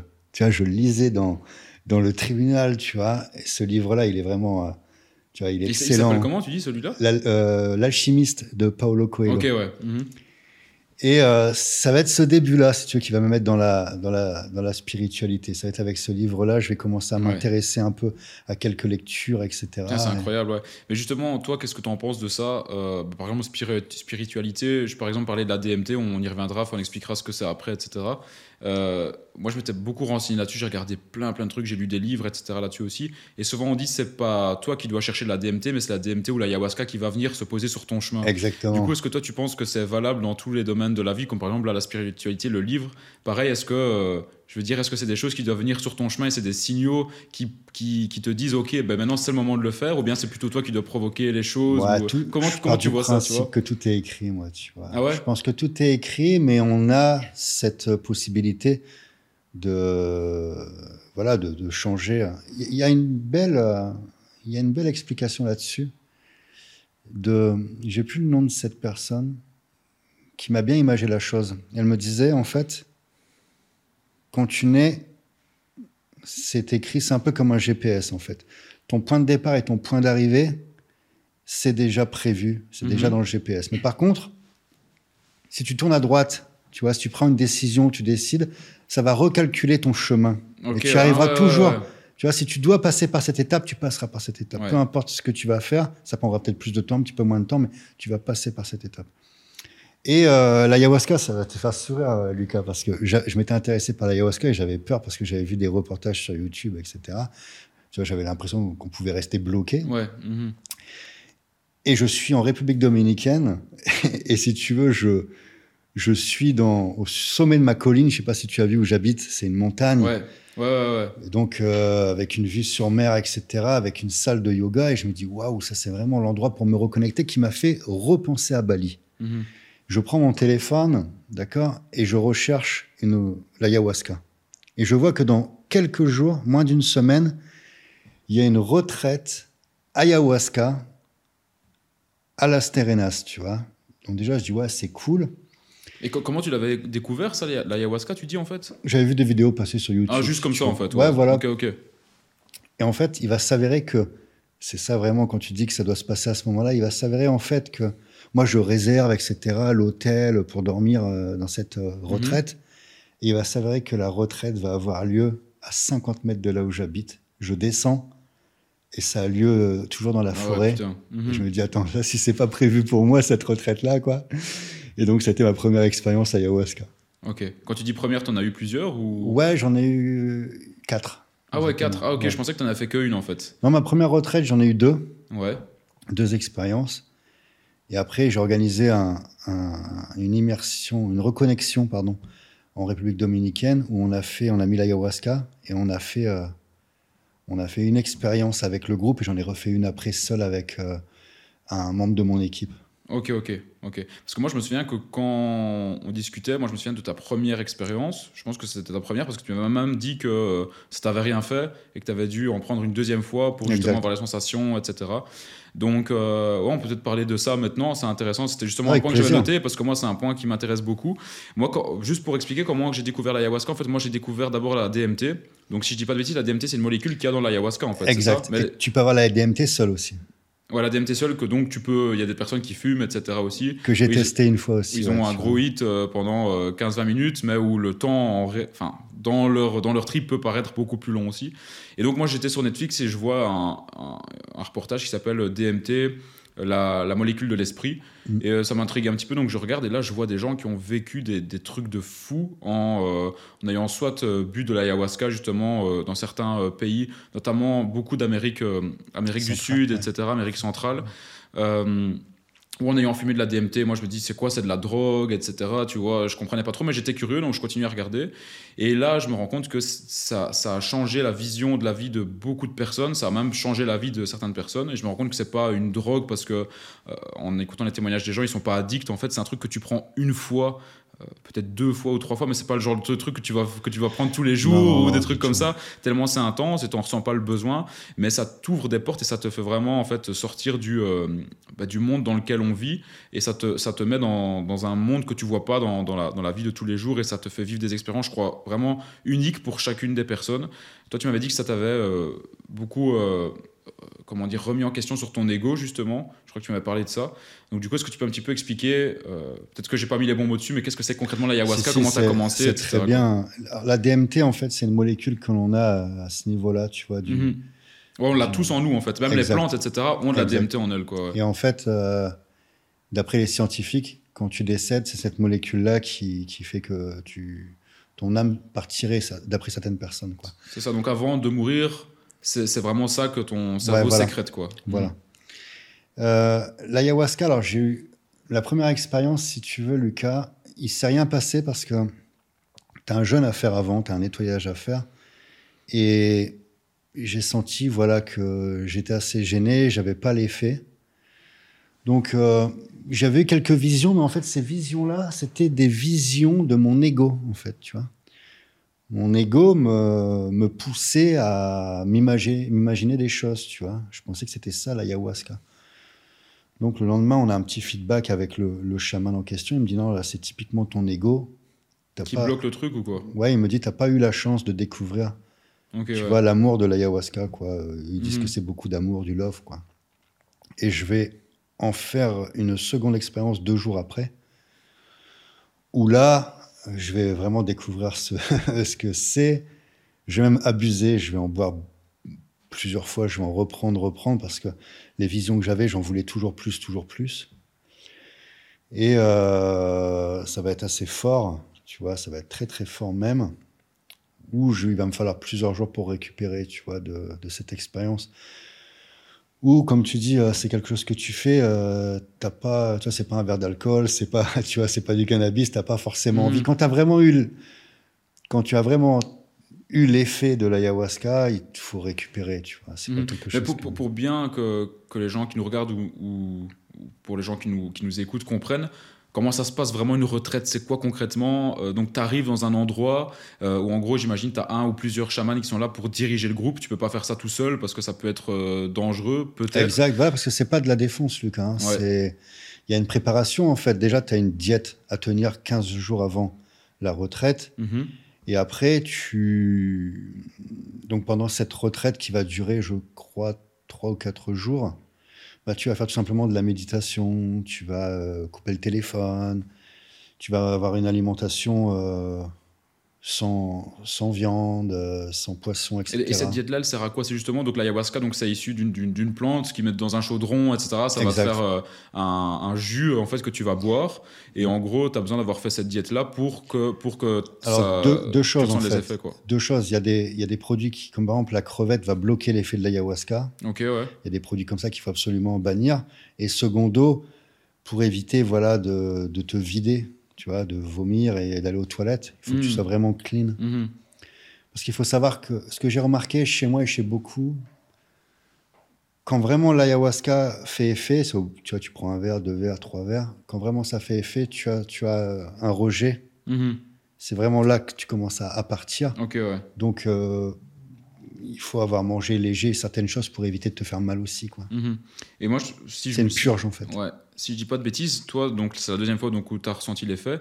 Et entre la première et la deuxième fois, ça, peut paraître un peu bizarre ce qu'on a occupé de raconter là pour les personnes qui sont pas du tout là-dedans, mais je crois que tu avais euh, fait euh, un autre rituel que je connaissais pas du tout, qui est la piqûre de cambo, c'est ça? Exactement. Et donc c'est ça peut-être qui t'a purifié pour justement pouvoir après avoir euh, les effets. Quoi. Donc la piqûre de cambo, tu te fais des trous, enfin en gros ils te font des petites trous, ils font des trous dans le bras, tu as le venin de, du crapaud. donc du crapaud. Et euh, en gros, là, tu, tu, tu, te vides vraiment, quoi. Tu fais que vomir, etc. Et après, tu as une sensation de bien-être qui est, euh, qui est incroyable, quoi. Exact. Tu vas, euh, tu vas ressentir, en fait l'infection qui va te prendre, qui va te monter jusqu'à la tête. Ça va durer quelques minutes. Ouais. Ton corps va combattre justement l'infection. Après, tu es bien KO, tu te reposes. Mais tu te sens bien, bien vidé. Pareil, tu vas vomir, vomir, vomir. Il faut boire 4 à 5 litres d'eau juste avant de faire le, le, vaccin, on va dire, on appelle ça le vaccin de, mhm. l'Amazonie, les piqûres. Et après, donc, tu vas tout recracher, tu vois, tout va ressortir ce que tu as, ce que tu as avalé, quoi. Ouais. Et c'est marrant, c'est que tu as, quand on dit le, tu as vraiment les yeux qui gonflent, etc. Ouais, j'ai regardé pas mal de vidéos dessus et t'as la tête en du crapaud, quoi. T'as la tête du crapaud en fait. ça. Exact. Ouais. Et donc après, donc, tu fais la deuxième expérience.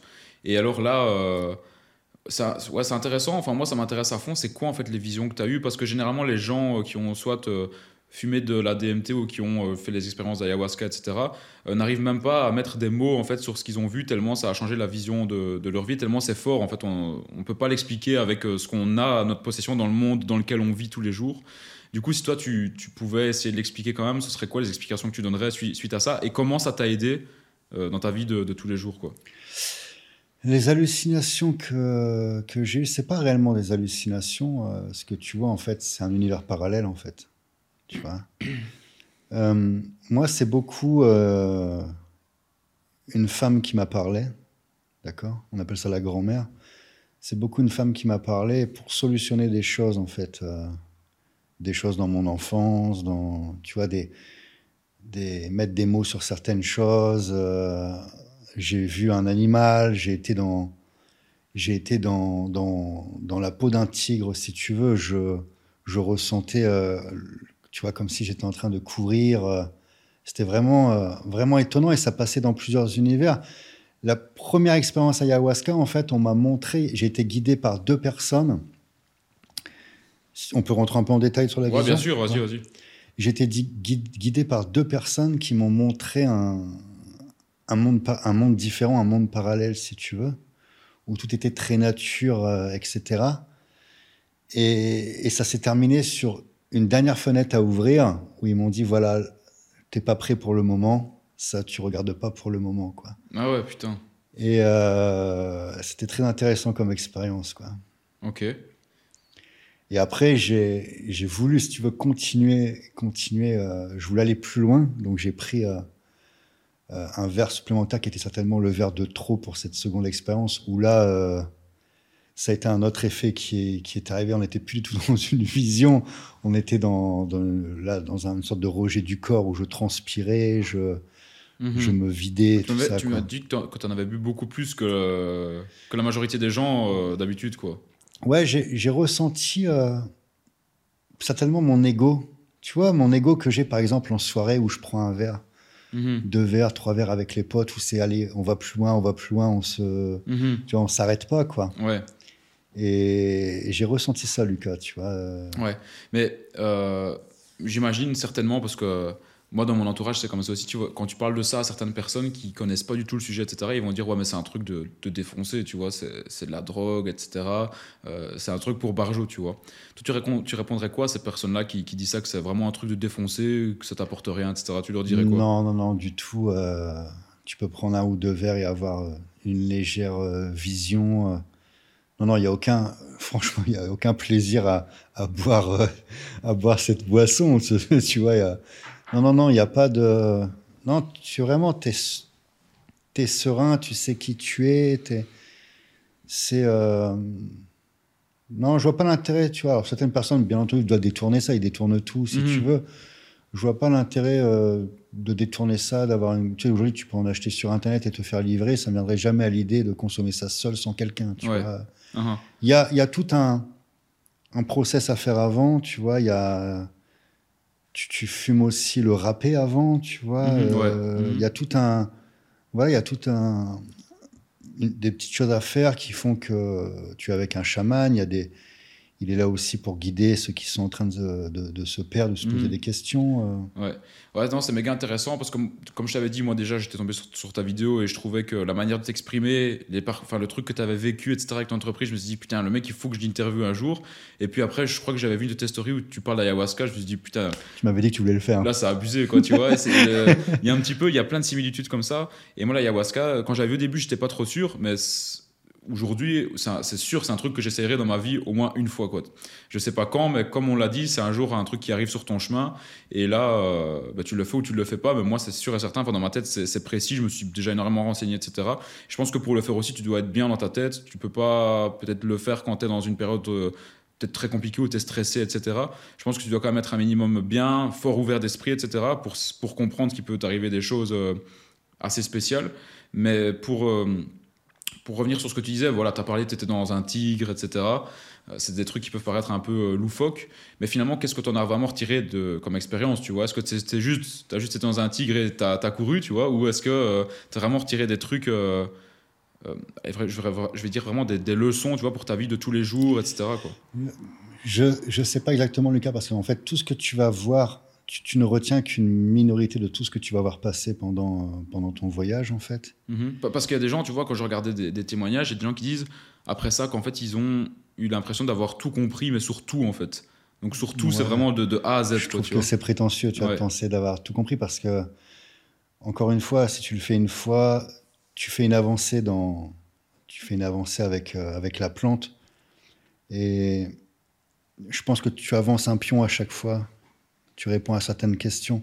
Tu vois, la dernière fois où je l'ai faite, cette, euh, cette, euh, cette, cette, cette soirée-là, ayahuasca, ça a été complètement différent de toutes les trois précédentes. Quoi. Là, mhm. je, je solutionnais autre chose. Tu sais, il y a des personnes qui vont prendre ça tous les jours pendant des mois et des mois. Ils vont rester au Pérou, par exemple, ils vont mhm. solutionner quelque chose, ils vont rester un ou deux mois, ils vont prendre l'ayahuasca tous les jours. Ah ouais, je j'avais jamais entendu parler de ça. Si, tout à fait. Mhm. Et en fait, euh, euh, la plante, en fait, te, te, solutionne, on va dire, elle te guérit là où tu as besoin d'être guéri. Quoi. Chacun est différent, chacun aura des visions différentes. Elle va t'ouvrir. Euh, tu sais, c'est intéressant parce que parfois, tu tu te vois à travers le regard des autres. Mm-hmm. Tu vois, là, par exemple, quand j'ai fait cette expérience-là avec le groupe où on était, notre communauté, la plante m'a montré euh, plein de choses. Elle m'a dit, tu vois, si les personnes te font confiance, c'est vraiment intéressant, Lucas, parce que tu as une vision, que, une réflexion qui n'est pas de toi, tu vois. Mm-hmm.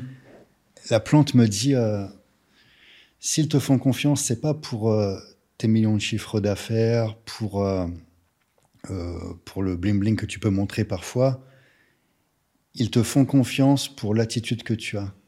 Une chose que j'avais pas remarqué, quoi. Et je me voyais, quand je vais m'entraîner, j'allais m'entraîner dans la salle de sport, tu vois, tous ces moments du quotidien que j'avais, là, ils repassaient et je comprenais, par exemple, le regard d'une personne auquel je mmh. j'avais pas prêté attention. Je comprenais, tu vois, ce qu'il était, ce qu'il regardait, ce qu'il ce qu'il pensait, à travers justement la vision de la plante, c'était vraiment intéressant. Mhm.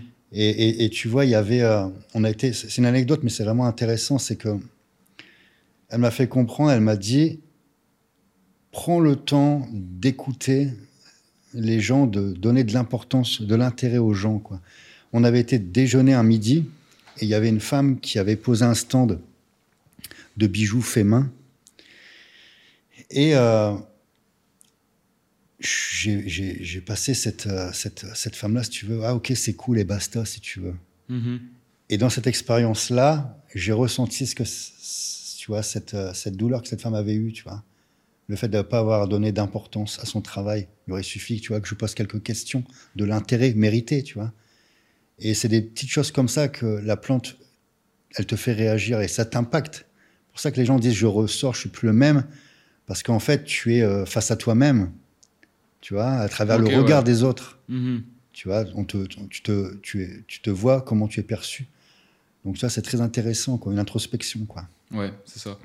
Donc là, il y a l'ayahuasca, et alors il y a aussi euh, bah, du coup la, la, DMT, qui est donc la molécule qui est contenue justement dans, dans la plante. Tu peux, tu peux la fumer, mais donc là, j'imagine que c'est beaucoup plus intense. Alors j'ai le sourire avec la DMT, parce que la DMT, j'ai pas eu les, les coronesses Lucas, j'ai essayé plusieurs fois et je me suis arrêté au moment, en fait, tu dois fumer plusieurs fois la DMT, mhm. d'accord? Jusqu'au moment où tu pars euh, en trip.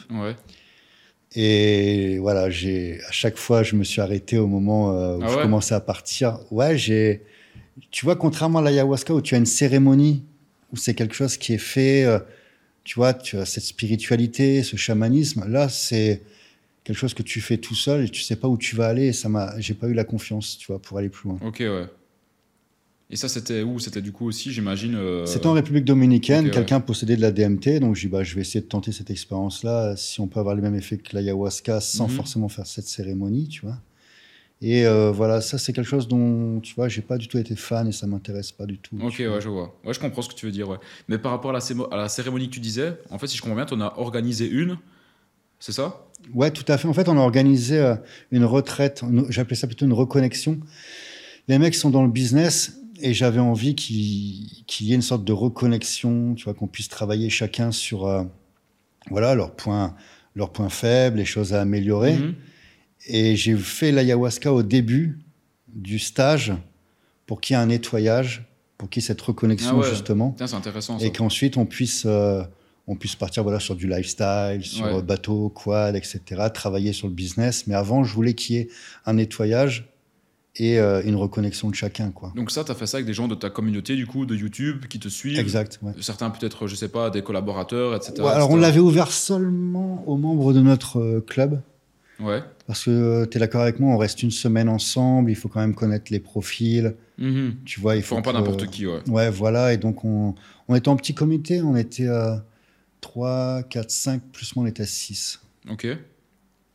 Et euh, ben, en fait, sur le marché francophone, tu es le seul à faire ce genre de retraite. On a l'habitude de voir un petit peu toujours la même chose, des masterminds, des séminaires, des conférences, etc. Tu vois, on va parler vraiment que business et peut-être un petit restaurant au soir, ouais, petite activité. Sauf que toi, là, tu es parti dans un truc, mais qu'on n'a pas. Enfin, tu parles de ça en Europe, la plupart des gens aussi te prennent pour un fou parce que ça sort vraiment euh, de ce bah déjà, c'est certain que associer business et spiritualité, c'est un exercice qui est assez délicat, si tu veux. Ouais.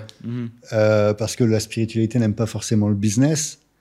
Et puis le business n'aime pas forcément non plus la spiritualité. Exactement. Mais je pars du principe, Lucas, que si tu veux être bon dans le business et puis euh, aussi dans le business, dans ta vie d'entrepreneur, il y a des hauts et des bas. Je pense que ça fait du bien euh, de se reconnecter, de mhm. savoir aussi pourquoi tu fais ça.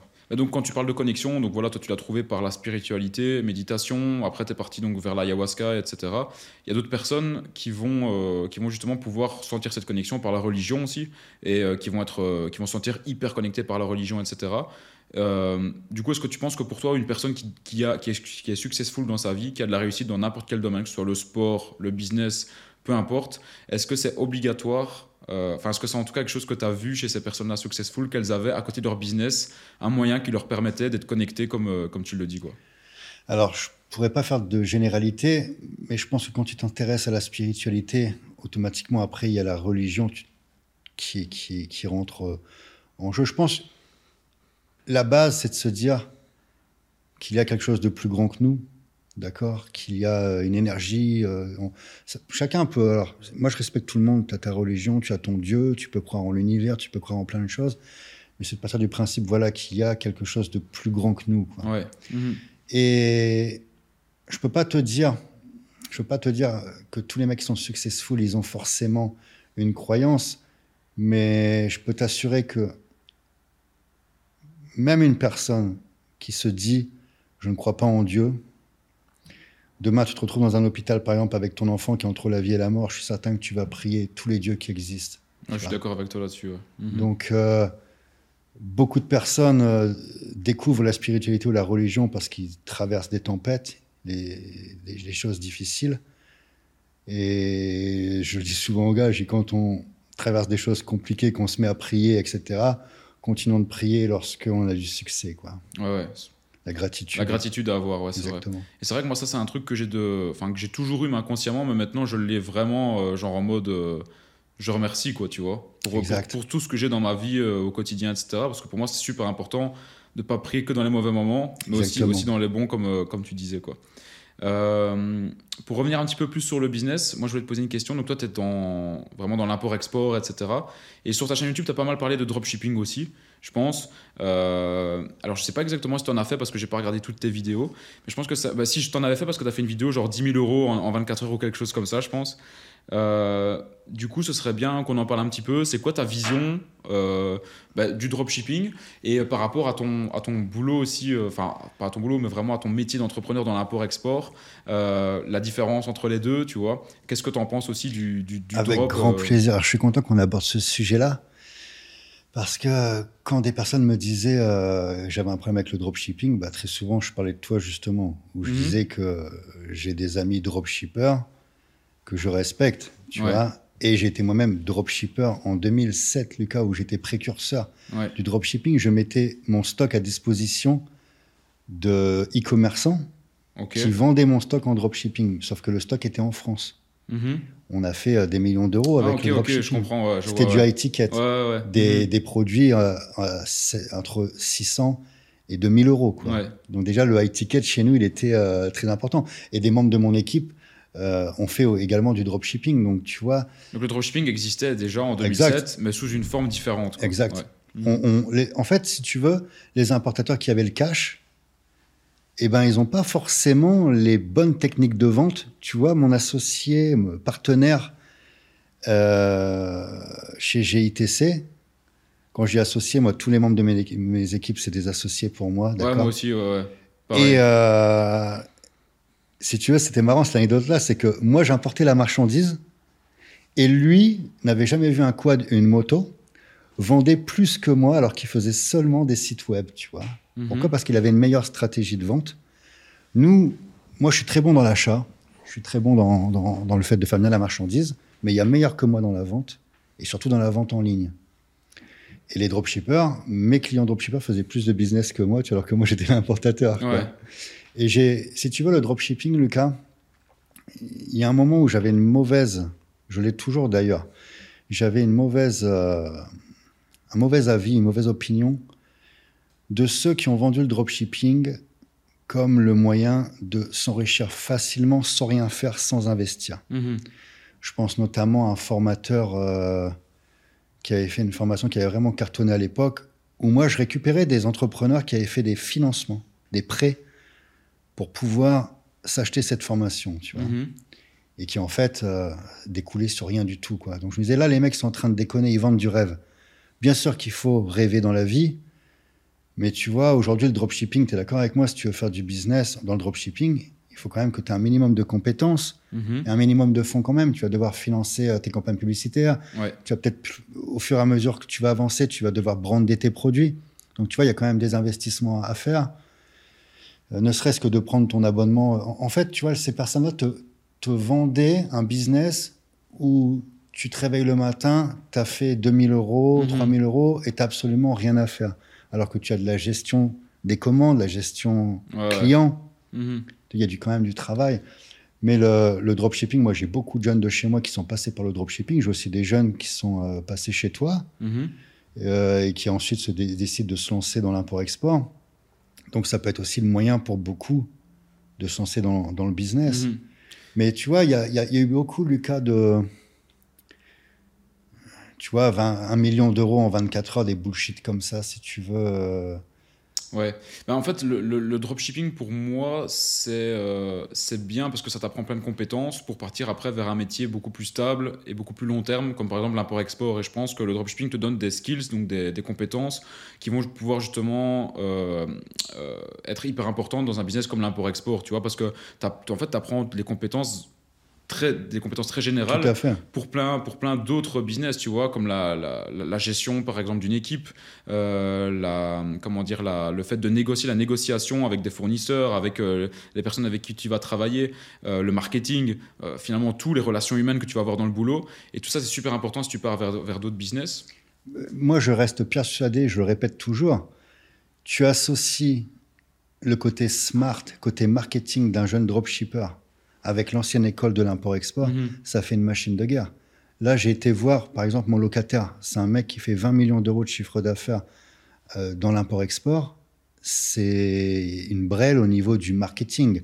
Il pourrait faire mais beaucoup, beaucoup plus. Si tu mets un jeune avec lui qui maîtrise, tu vois, le, le, euh, le dropshipping, parce que tu vois, en fait, il y a une absence de...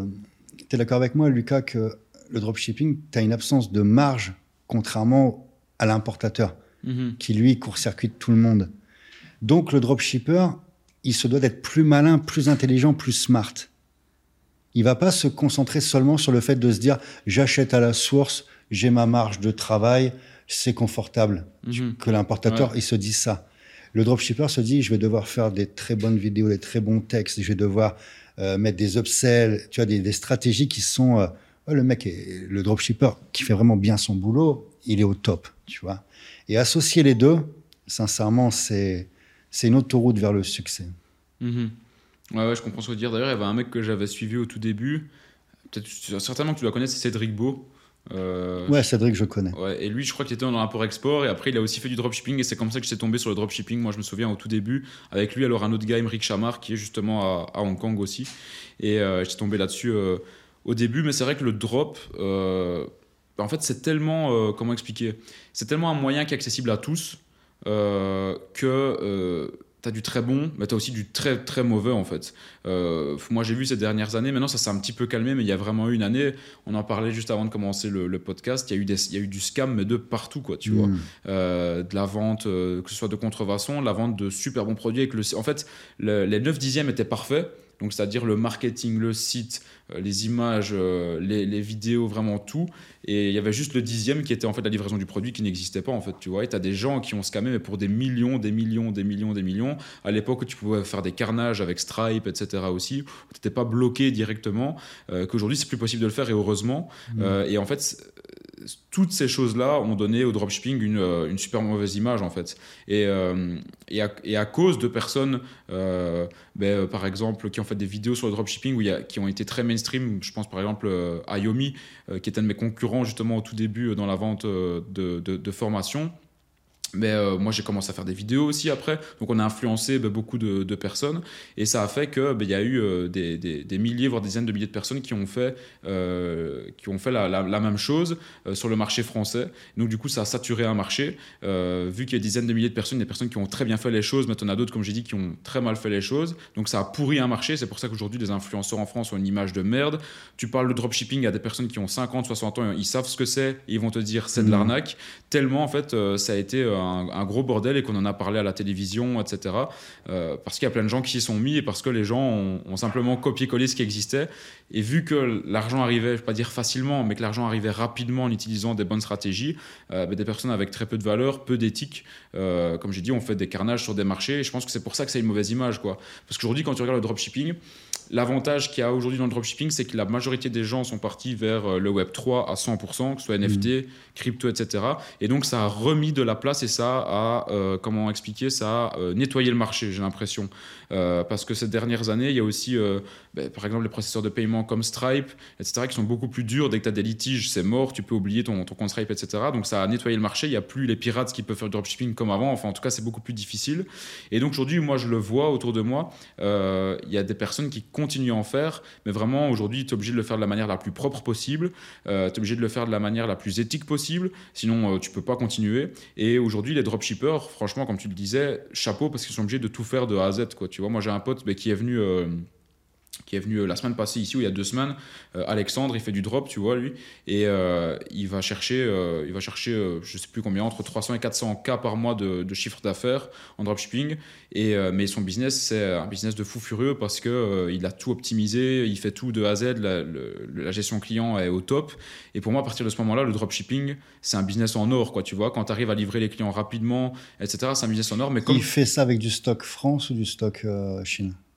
Chine. Chine, d'accord, ok. Chine, yes. Et, euh, et ça fait, euh, ça fait 3-4 ans qu'il en fait. Et il m'a dit autour de moi, j'ai vu tout le monde qui est tombé les uns après les autres parce qu'il me disait, oh, moi j'ai des problèmes avec mes processeurs de paiement, euh, je me suis fait bloquer, etc. Il m'a dit, moi j'ai jamais scamé une seule personne, j'ai toujours livré tous mes produits, j'ai toujours remboursé quand il fallait. Et bizarrement, mon processeur de paiement, c'est toujours le même de, depuis 4 ans, quoi, tu vois. Donc je pense que ça fait vraiment une grosse différence dans le business à ce niveau-là surtout un business qui est accessible comme ça. Parce que c'est vrai que tu peux commencer avec 5000 ou 10 000 balles, tu n'es pas obligé d'investir 50K euh, ou 100K tout de suite. Et c'est là où tu vois vraiment la différence entre les bons, euh, les, bons entrepreneurs et les, en fait, si tu veux, Lucas, dans le dropshipping, il y a une partie qui est assez délicate. C'est que quand tu, quand tu décides de distribuer un produit sur la France ou sur l'Europe, il y a la partie norme à respecter, si tu mhm, veux. Donc il y en a beaucoup qui ont des produits qui ne sont pas forcément euh, vérifiés Mhm. Quand tu fais ça sérieusement, par contre, que tu te fais livrer un produit, que tu inspectes ton produit, etc., euh, tu t'assures qu'il est bien conforme avec une notice, avec les normes, etc., c'est déjà un point qui est très important. Mais en termes de rentabilité, beaucoup travaillent avec des, agents chinois et ils ont une quantité d'achat qui ne leur permet pas d'acheter directement dans une usine. Donc il y a un intermédiaire, on va dire que c'est du semi-grossiste, tu mhm. vois. Mais quand tu as ce semi-grossiste, il y a une marge au passage qui est prise par l'agent. Mhm. Moi, j'ai vu des produits où parfois l'agent chinois prend 30, 35%, voire 40% sur un produit. Ah ouais. Par rapport à si tu allais directement à l'usine acheter en quantité, quoi. Ok. Donc, euh, tu vois, il y a quand même des, des absences de marge, et c'est ce que je dis beaucoup à certains dropshippers, des jeunes dropshippers. Il faut vraiment se concentrer à travailler avec le fabricant. L'agent, c'est, tu vois, l'agent dropshipping, euh, lui, il fait son beurre sur la commission, tu es d'accord avec moi? Mhm. Et il y en a, il y a vraiment de l'abus, quoi.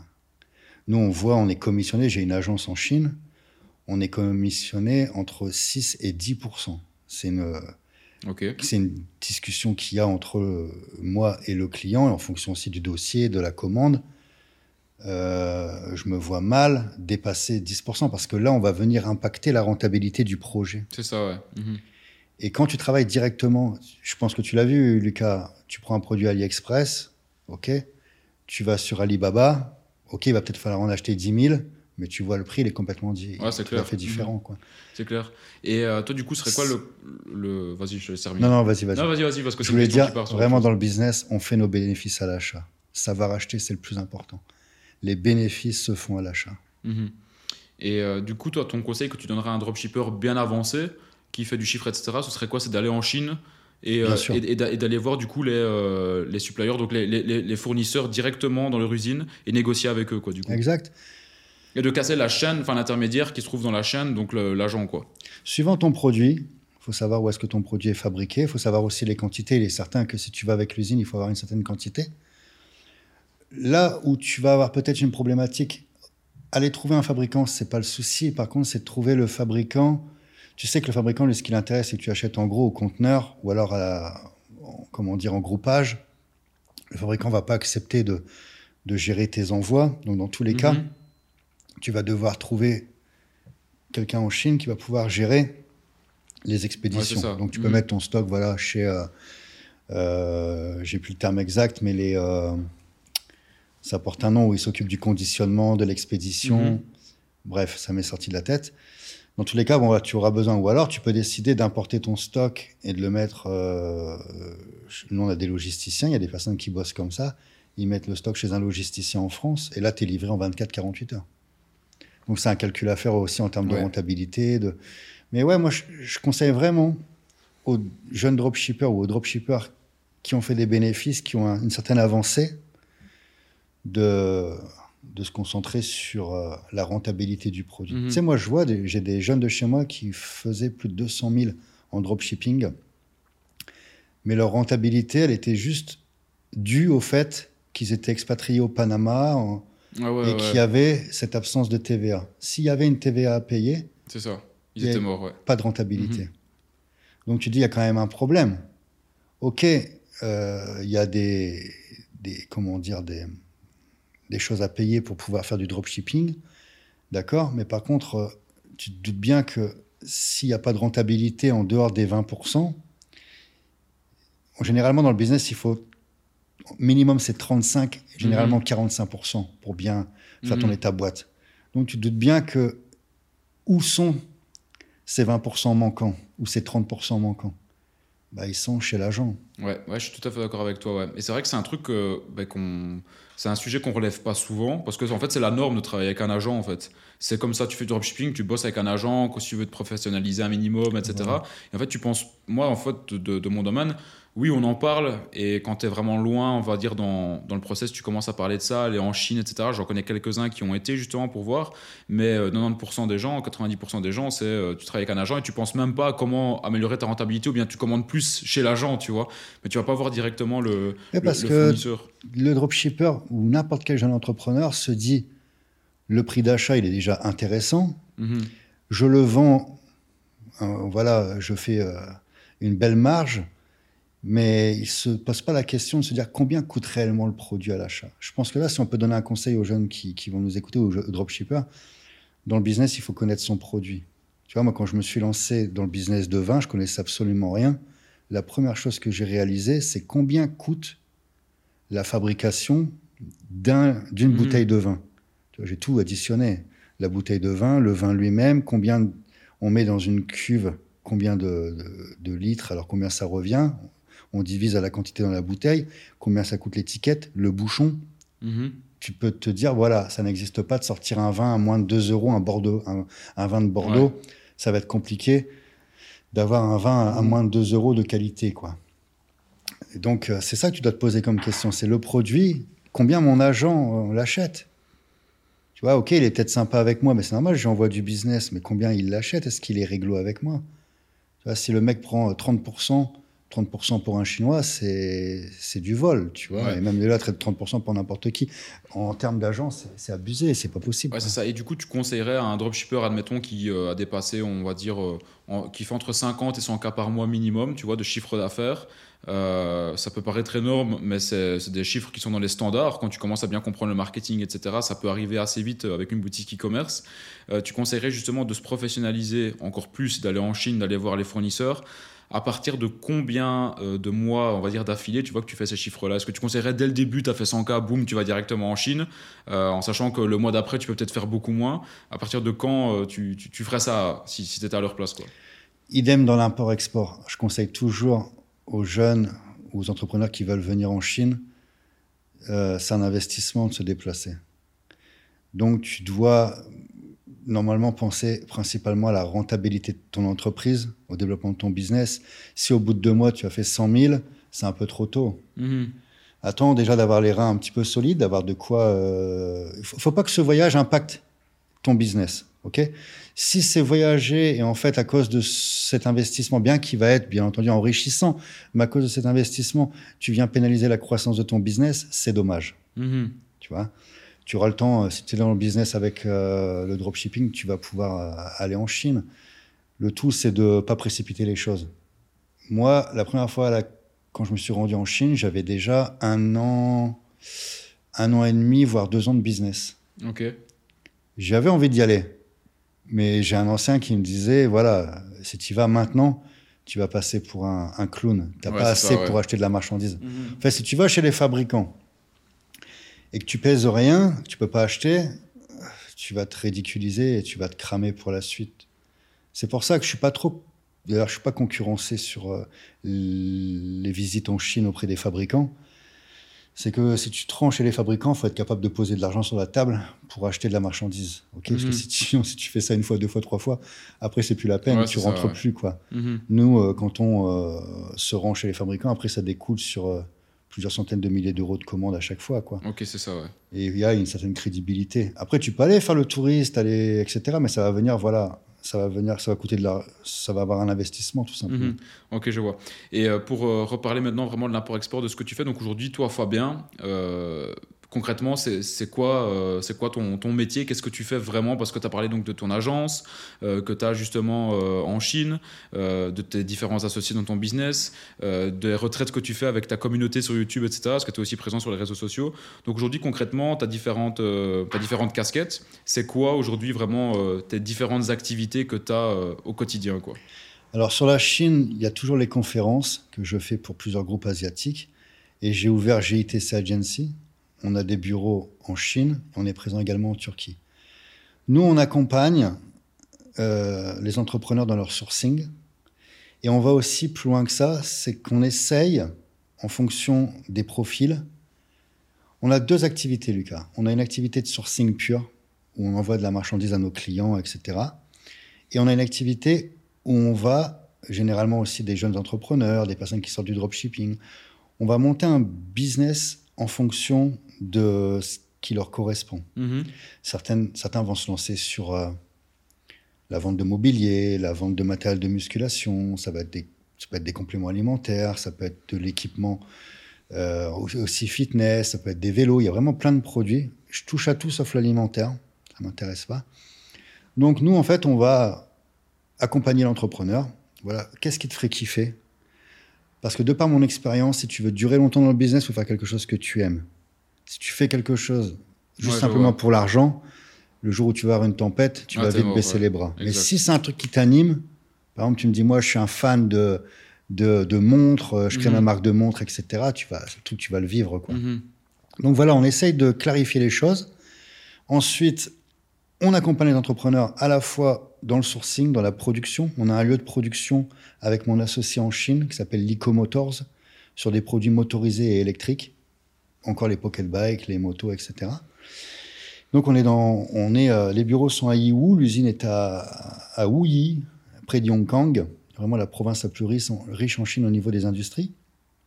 Et donc on va t'accompagner dans le sourcing, la fabrication de ton produit, le dédouanement, parce que c'est un point qui est très sensible. Ouais, ouais, ça, c'est- On t'explique aussi, on te forme aussi au métier. Le tout, c'est que tu ne sois pas dépendant. Si demain Fabien il disparaît ou GITC disparaît pour diverses raisons, tu dois être capable de connaître le métier, d'accord? Donc, euh, on a aussi une partie où on garantit le paiement, parce qu'il y a aussi des arnaques quand tu payes à l'étranger. Donc, nous, ça passe par GITC, on garantit euh, le paiement. Et puis, on t'apprend le métier d'importateur. Et ensuite, c'est mon équipe qui prend la relève, où là, j'ai des experts en SEO, en campagne publicitaire, etc. On va monter le site web, on va te positionner sur Google, on va te faire tes campagnes publicitaires. Et on a une partie mindset avec James pour les entrepreneurs qui ont certains freins ou quelques difficultés, parce que dans le business, il y a automatiquement des- des difficultés. Donc on est là aussi pour épauler. J'ai essayé de créer un écosystème, un full player de tout ce que tu as besoin quand tu décides de te lancer dans l'import-export. Ouais, c'est incroyable, c'est vraiment un accompagnement à 360 degrés. Exact. Euh, c'est vrai qu'on n'en voit pas. Enfin, moi, j'en ai jamais vu, je pense, à part peut-être le, le- le tien, en tout cas, un truc aussi complet euh, où tu accompagnes vraiment quelqu'un de, de A à Z. Et c'est top parce que toi, tu es vraiment passé par là pendant des années. Et aujourd'hui, tu mets justement cette expérience-là à profit de jeunes. J'en ai vu dans tes vidéos, hein, des jeunes euh, de mon âge, même encore plus jeunes, euh, qui sont là, euh, qui sont avec toi justement en Chine, etc., pour justement euh, commencer dans, dans, dans, dans cette niche-là, dans ce créneau-là. C'est vraiment. euh, Et tu prends ce que tu veux. Tu peux décider de. Voilà, peut-être que tu n'as pas besoin de site internet, peut-être. Tu décides de ce que tu veux. Et on organise des stages en présentiel sur le terrain, parce que c'est un accélérateur de business, mhm. à la fois pour. Certes, pour se rendre sur le terrain, pour se rendre aussi compte comment fonctionnent les industries chinoises, turques, de comprendre le produit que tu vends.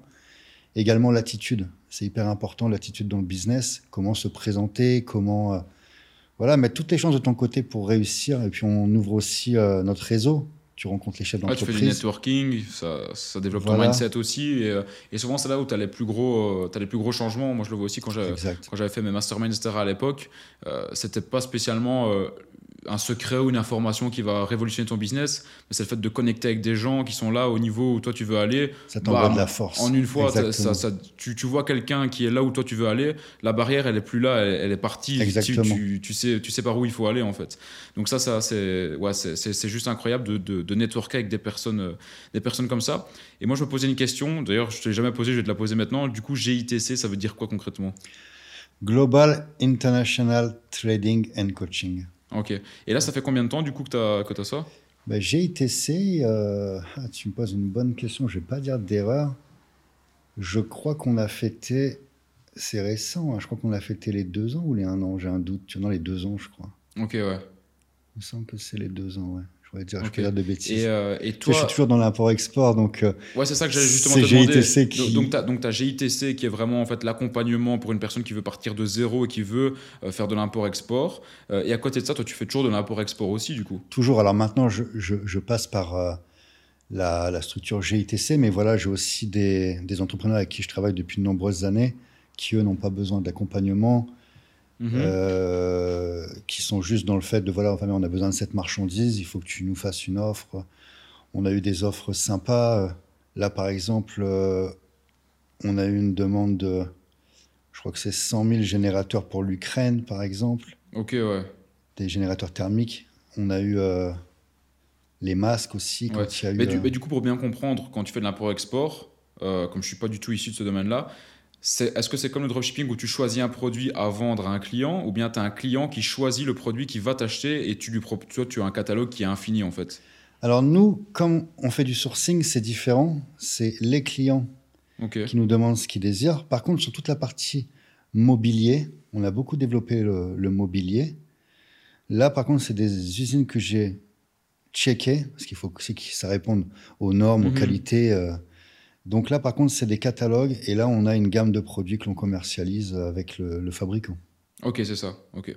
Donc GITC, toujours de l'import-export sur le côté. as d'autres activités euh, sur le côté ou pas? Bien entendu, tout ce qui est crypto-monnaie. Ouais. Mais là, je suis focalisé, euh, que je dise pas de bêtises. Bon, j'ai de l'immobilier, comme je te disais, mais c'est vraiment des investissements que j'ai fait dans le passé. J'ai jamais voulu euh, faire de l'immobilier, mais je pars du principe voilà, qu'il faut quand même essayer de. Voilà, on reste, on, reste concentré sur ce qu'on sait faire, mais aussi Mhm, ouais, ne je pas tous ces ouais. dans, Mhm. dans le même panier. Quoi. Exactement, ouais. Et d'ailleurs, les crypto-monnaies, là, en ce moment, euh, les portefeuilles font la gueule.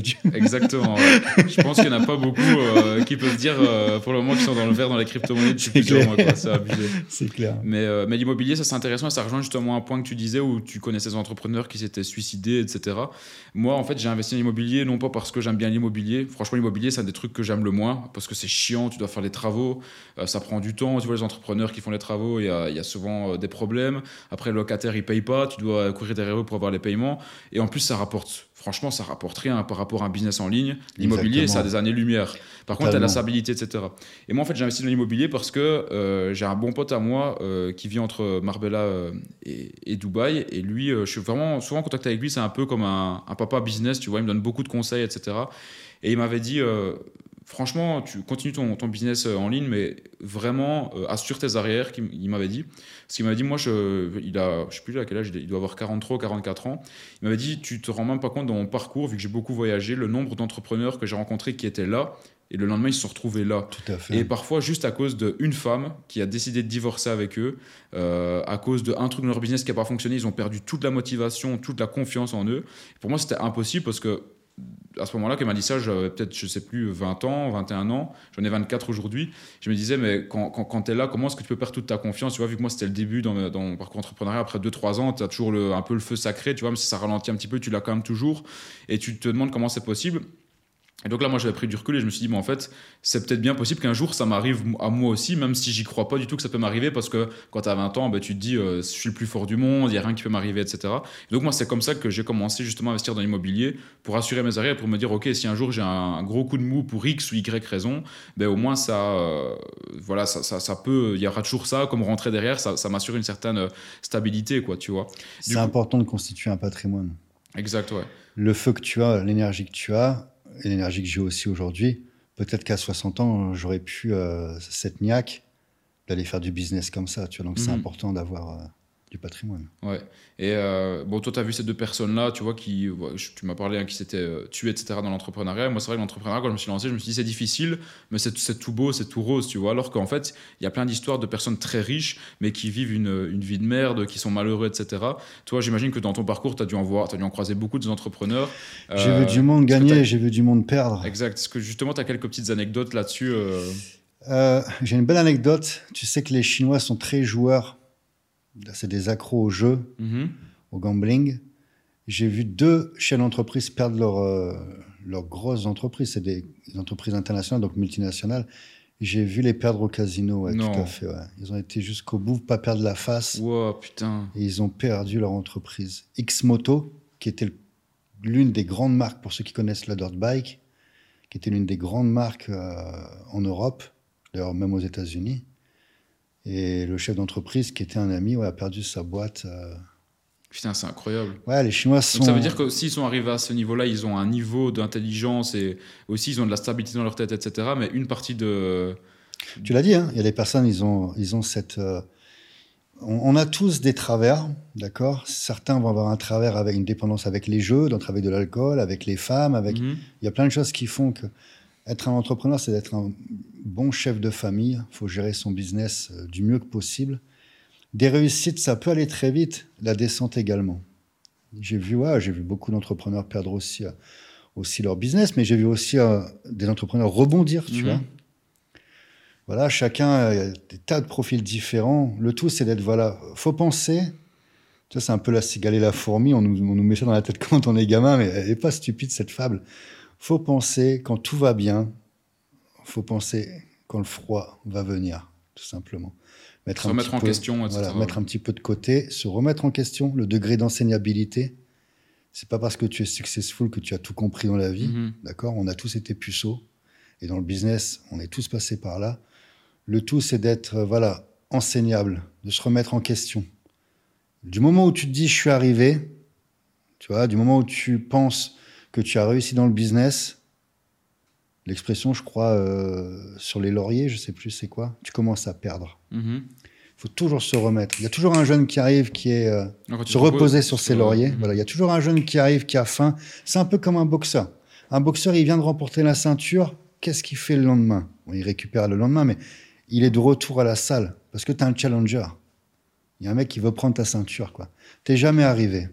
faut Mhm. toujours se remettre en question, travailler. Dès qu'on relâche les efforts, ben voilà, on est mauvais. quoi. C'est ça, exact, exact. Pour, euh, pour maintenant un petit peu clôturer ce, podcast, il y a encore euh, euh, un thème moi, que je voulais aborder avec toi, toujours pour parler, pour parler business, mais juste avant d'arriver sur ce thème-là, c'est ça c'est une question que je pose à tout le monde, c'est par rapport au Covid. Moi j'ai envie de te poser une question, c'est si, tu, si tu dois te citer, si tu dois dire ta plus grosse qualité que tu as, et ton plus gros défaut aussi. C'est une question, c'est vrai que je n'ai pas posé aux autres entrepreneurs que j'ai interviewés. Je pense que je vais commencer à le faire parce que c'est intéressant. Mais du coup, euh, ce serait quoi ta plus grosse qualité et ton plus gros défaut? Ma plus grosse qualité, je dirais ma sensibilité et mon défaut, mon impulsivité. Mhm. Tu vois, j'avais tendance à démarrer au quart de tour. Ça va ensemble. hein. Quand tu es sensible, tu es à la fois impulsif Mhm. aussi. tu vois. Mais justement, ton impulsivité, est-ce que c'est pas grâce à ça justement que tu es loin dans le business? Tu vois, si t'es pas impulsif et que tu réfléchissais trop, est-ce que ça te mettrait pas certaines barrières pour arriver à, à tes objectifs? Hmm, je dirais qu'avec le temps, je- j'essaie de- d'avoir, d'essayer d'obtenir une certaine sagesse, tu vois, de, de prendre du recul. Mais voilà, il y a, tu sais, on est tous nés à un moment, à une heure, sous une étoile, avec un Mhm. signe astrologique. On peut pas non plus aller à l'encontre de ce que l'on est. On peut essayer d'améliorer, mais les gros traits sont là, quoi. Exact, c'est ça, ouais. Euh, ouais, moi je voulais juste euh, te poser la question, c'est par rapport, euh, donc tu as parlé de Wuhan, euh, Covid, etc. tout à l'heure. Toi, le Covid, comment ça a impacté ton business en fait? En prenant du recul, est-ce que justement ça a été bon, bénéfique? Est-ce que ça a été mal? Comment tu as géré la chose? Alors au départ, ça a été, on s'est pris le, Covid dans la face comme tout le monde. Euh, J'avais à mon business. Je m'étais dit, voilà, on va accélérer les, les stages en présentiel. Je voulais vraiment partir sur ça, de l'événement, du stage sur le terrain et en faire le plus possible. Le Covid, ça a complètement bloqué cette partie-là. Et à contrario, ça m'a vraiment développé sur le conteneur. C'est là aussi que j'ai monté GITC.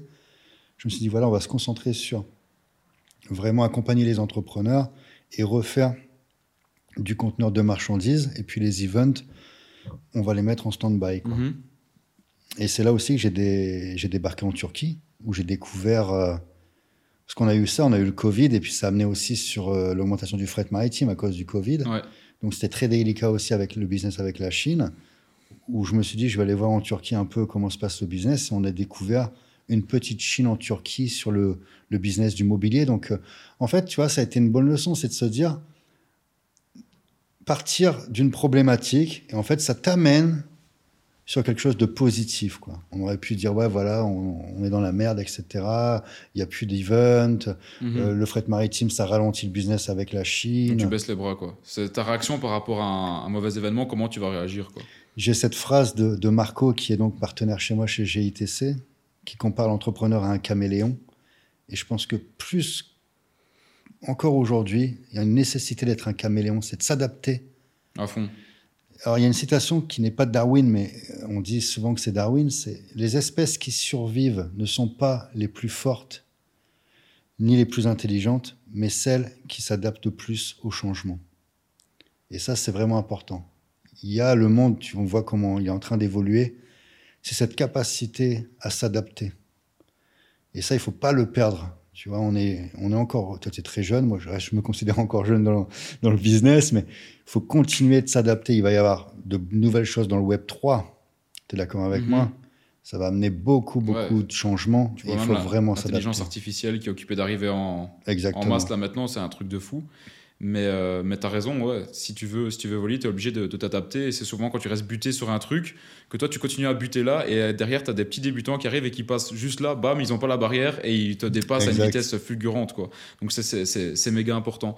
Mais euh, ok, bah, c'était euh, c'était bien de, de voir justement ta, allez, comment tu as réagi par rapport au Covid et de nouveau le mindset de l'entrepreneur. Ok, il y a des barrières qui arrivent. Comment est-ce que nous on réagit par rapport à ça au lieu de, de se lamenter sur notre sort et comment est-ce qu'on va tourner ça finalement en opportunité dans, euh, dans le business, quoi? Euh, écoute, ça fait, je pense, maintenant déjà deux heures qu'on est euh, dans le deux podcast. Deux heures, waouh, Ça j'ai fait rien deux vu heures. passer, Lucas. Et euh, honnêtement, je pourrais encore continuer à discuter. Après, on va- après d'ailleurs, on va aller manger un beau restaurant. On pourra Ah oui, prendre l'équipe de tournage avec et, et continuer le podcast là-bas. Mais, mais pour, pour, pour conclure quand même, et puis de toute façon, on pourra de toute façon s'en refaire un deuxième, etc. Tu me l'as dans- bien, bien vendu, franchement, le restaurant. là. Ouais, pour, pour, information, je pense qu'on est occupé peut-être de faire saliver certaines personnes si elles regardent juste avant de manger. On va aller se manger une bonne viande du coup au, au colonel sur, euh, sur Bruxelles. Et euh, mais justement, avant d'y aller, on va se prendre un petit apéro quand même ici. Je vais te faire goûter une bonne bière belge, ce sera, ce sera important plaisir. avant, de, avant de, de démarrer. Et s'il y a un prochain podcast, je compte sur. euh, ce sera en apéritif ensemble. Ok. On en Ça a marche. parlé, ça pourrait être une très bonne idée. Quoi. Mais l'apéritif pendant le podcast alors. hein. Exactement. Ça, ce sera, ce sera, ce sera important. Ouais. Euh, et du coup, pour, pour conclure, avant d'aller prendre l'apéro, d'aller manger, parce que je t'avoue, je commence à avoir faim moi aussi. moi, c'est toujours moi qui commence mes podcasts. Et euh, c'est important pour moi que ce soit mes invités qui finissent en fait mes podcasts. Donc en fait, moi, je vais plus rien dire juste après. Je te laisserai en fait, je vais te laisser terminer maintenant sur une citation, sur une phrase, sur un conseil, sur un truc que tu as à dire aux gens, ce que tu veux. Donc je te laisse terminer maintenant euh, sur, euh, sur ce que tu as à dire. Eh ben, je vais me tourner plutôt sur ta personne. Je vais te dire bravo pour l'énergie, pour la vibe. Ça a toujours été un plaisir à chaque fois que j'ai échangé avec toi. Cette fraîcheur, cette, cette gentillesse, cette bienveillance. Je suis persuadé qu'on va continuer à entendre parler de toi. Donc continue comme ça. Merci pour l'invitation. Ça a été euh, vraiment deux heures qui sont passées euh, extrêmement rapidement. Et voilà, je te dis à bientôt. Euh, je ne sais pas où on va se recroiser, mais ce sera avec grand plaisir, Lucas. Donc merci pour l'invitation. Ça m'a vraiment fait chaud au cœur de partager cette ce podcast avec toi.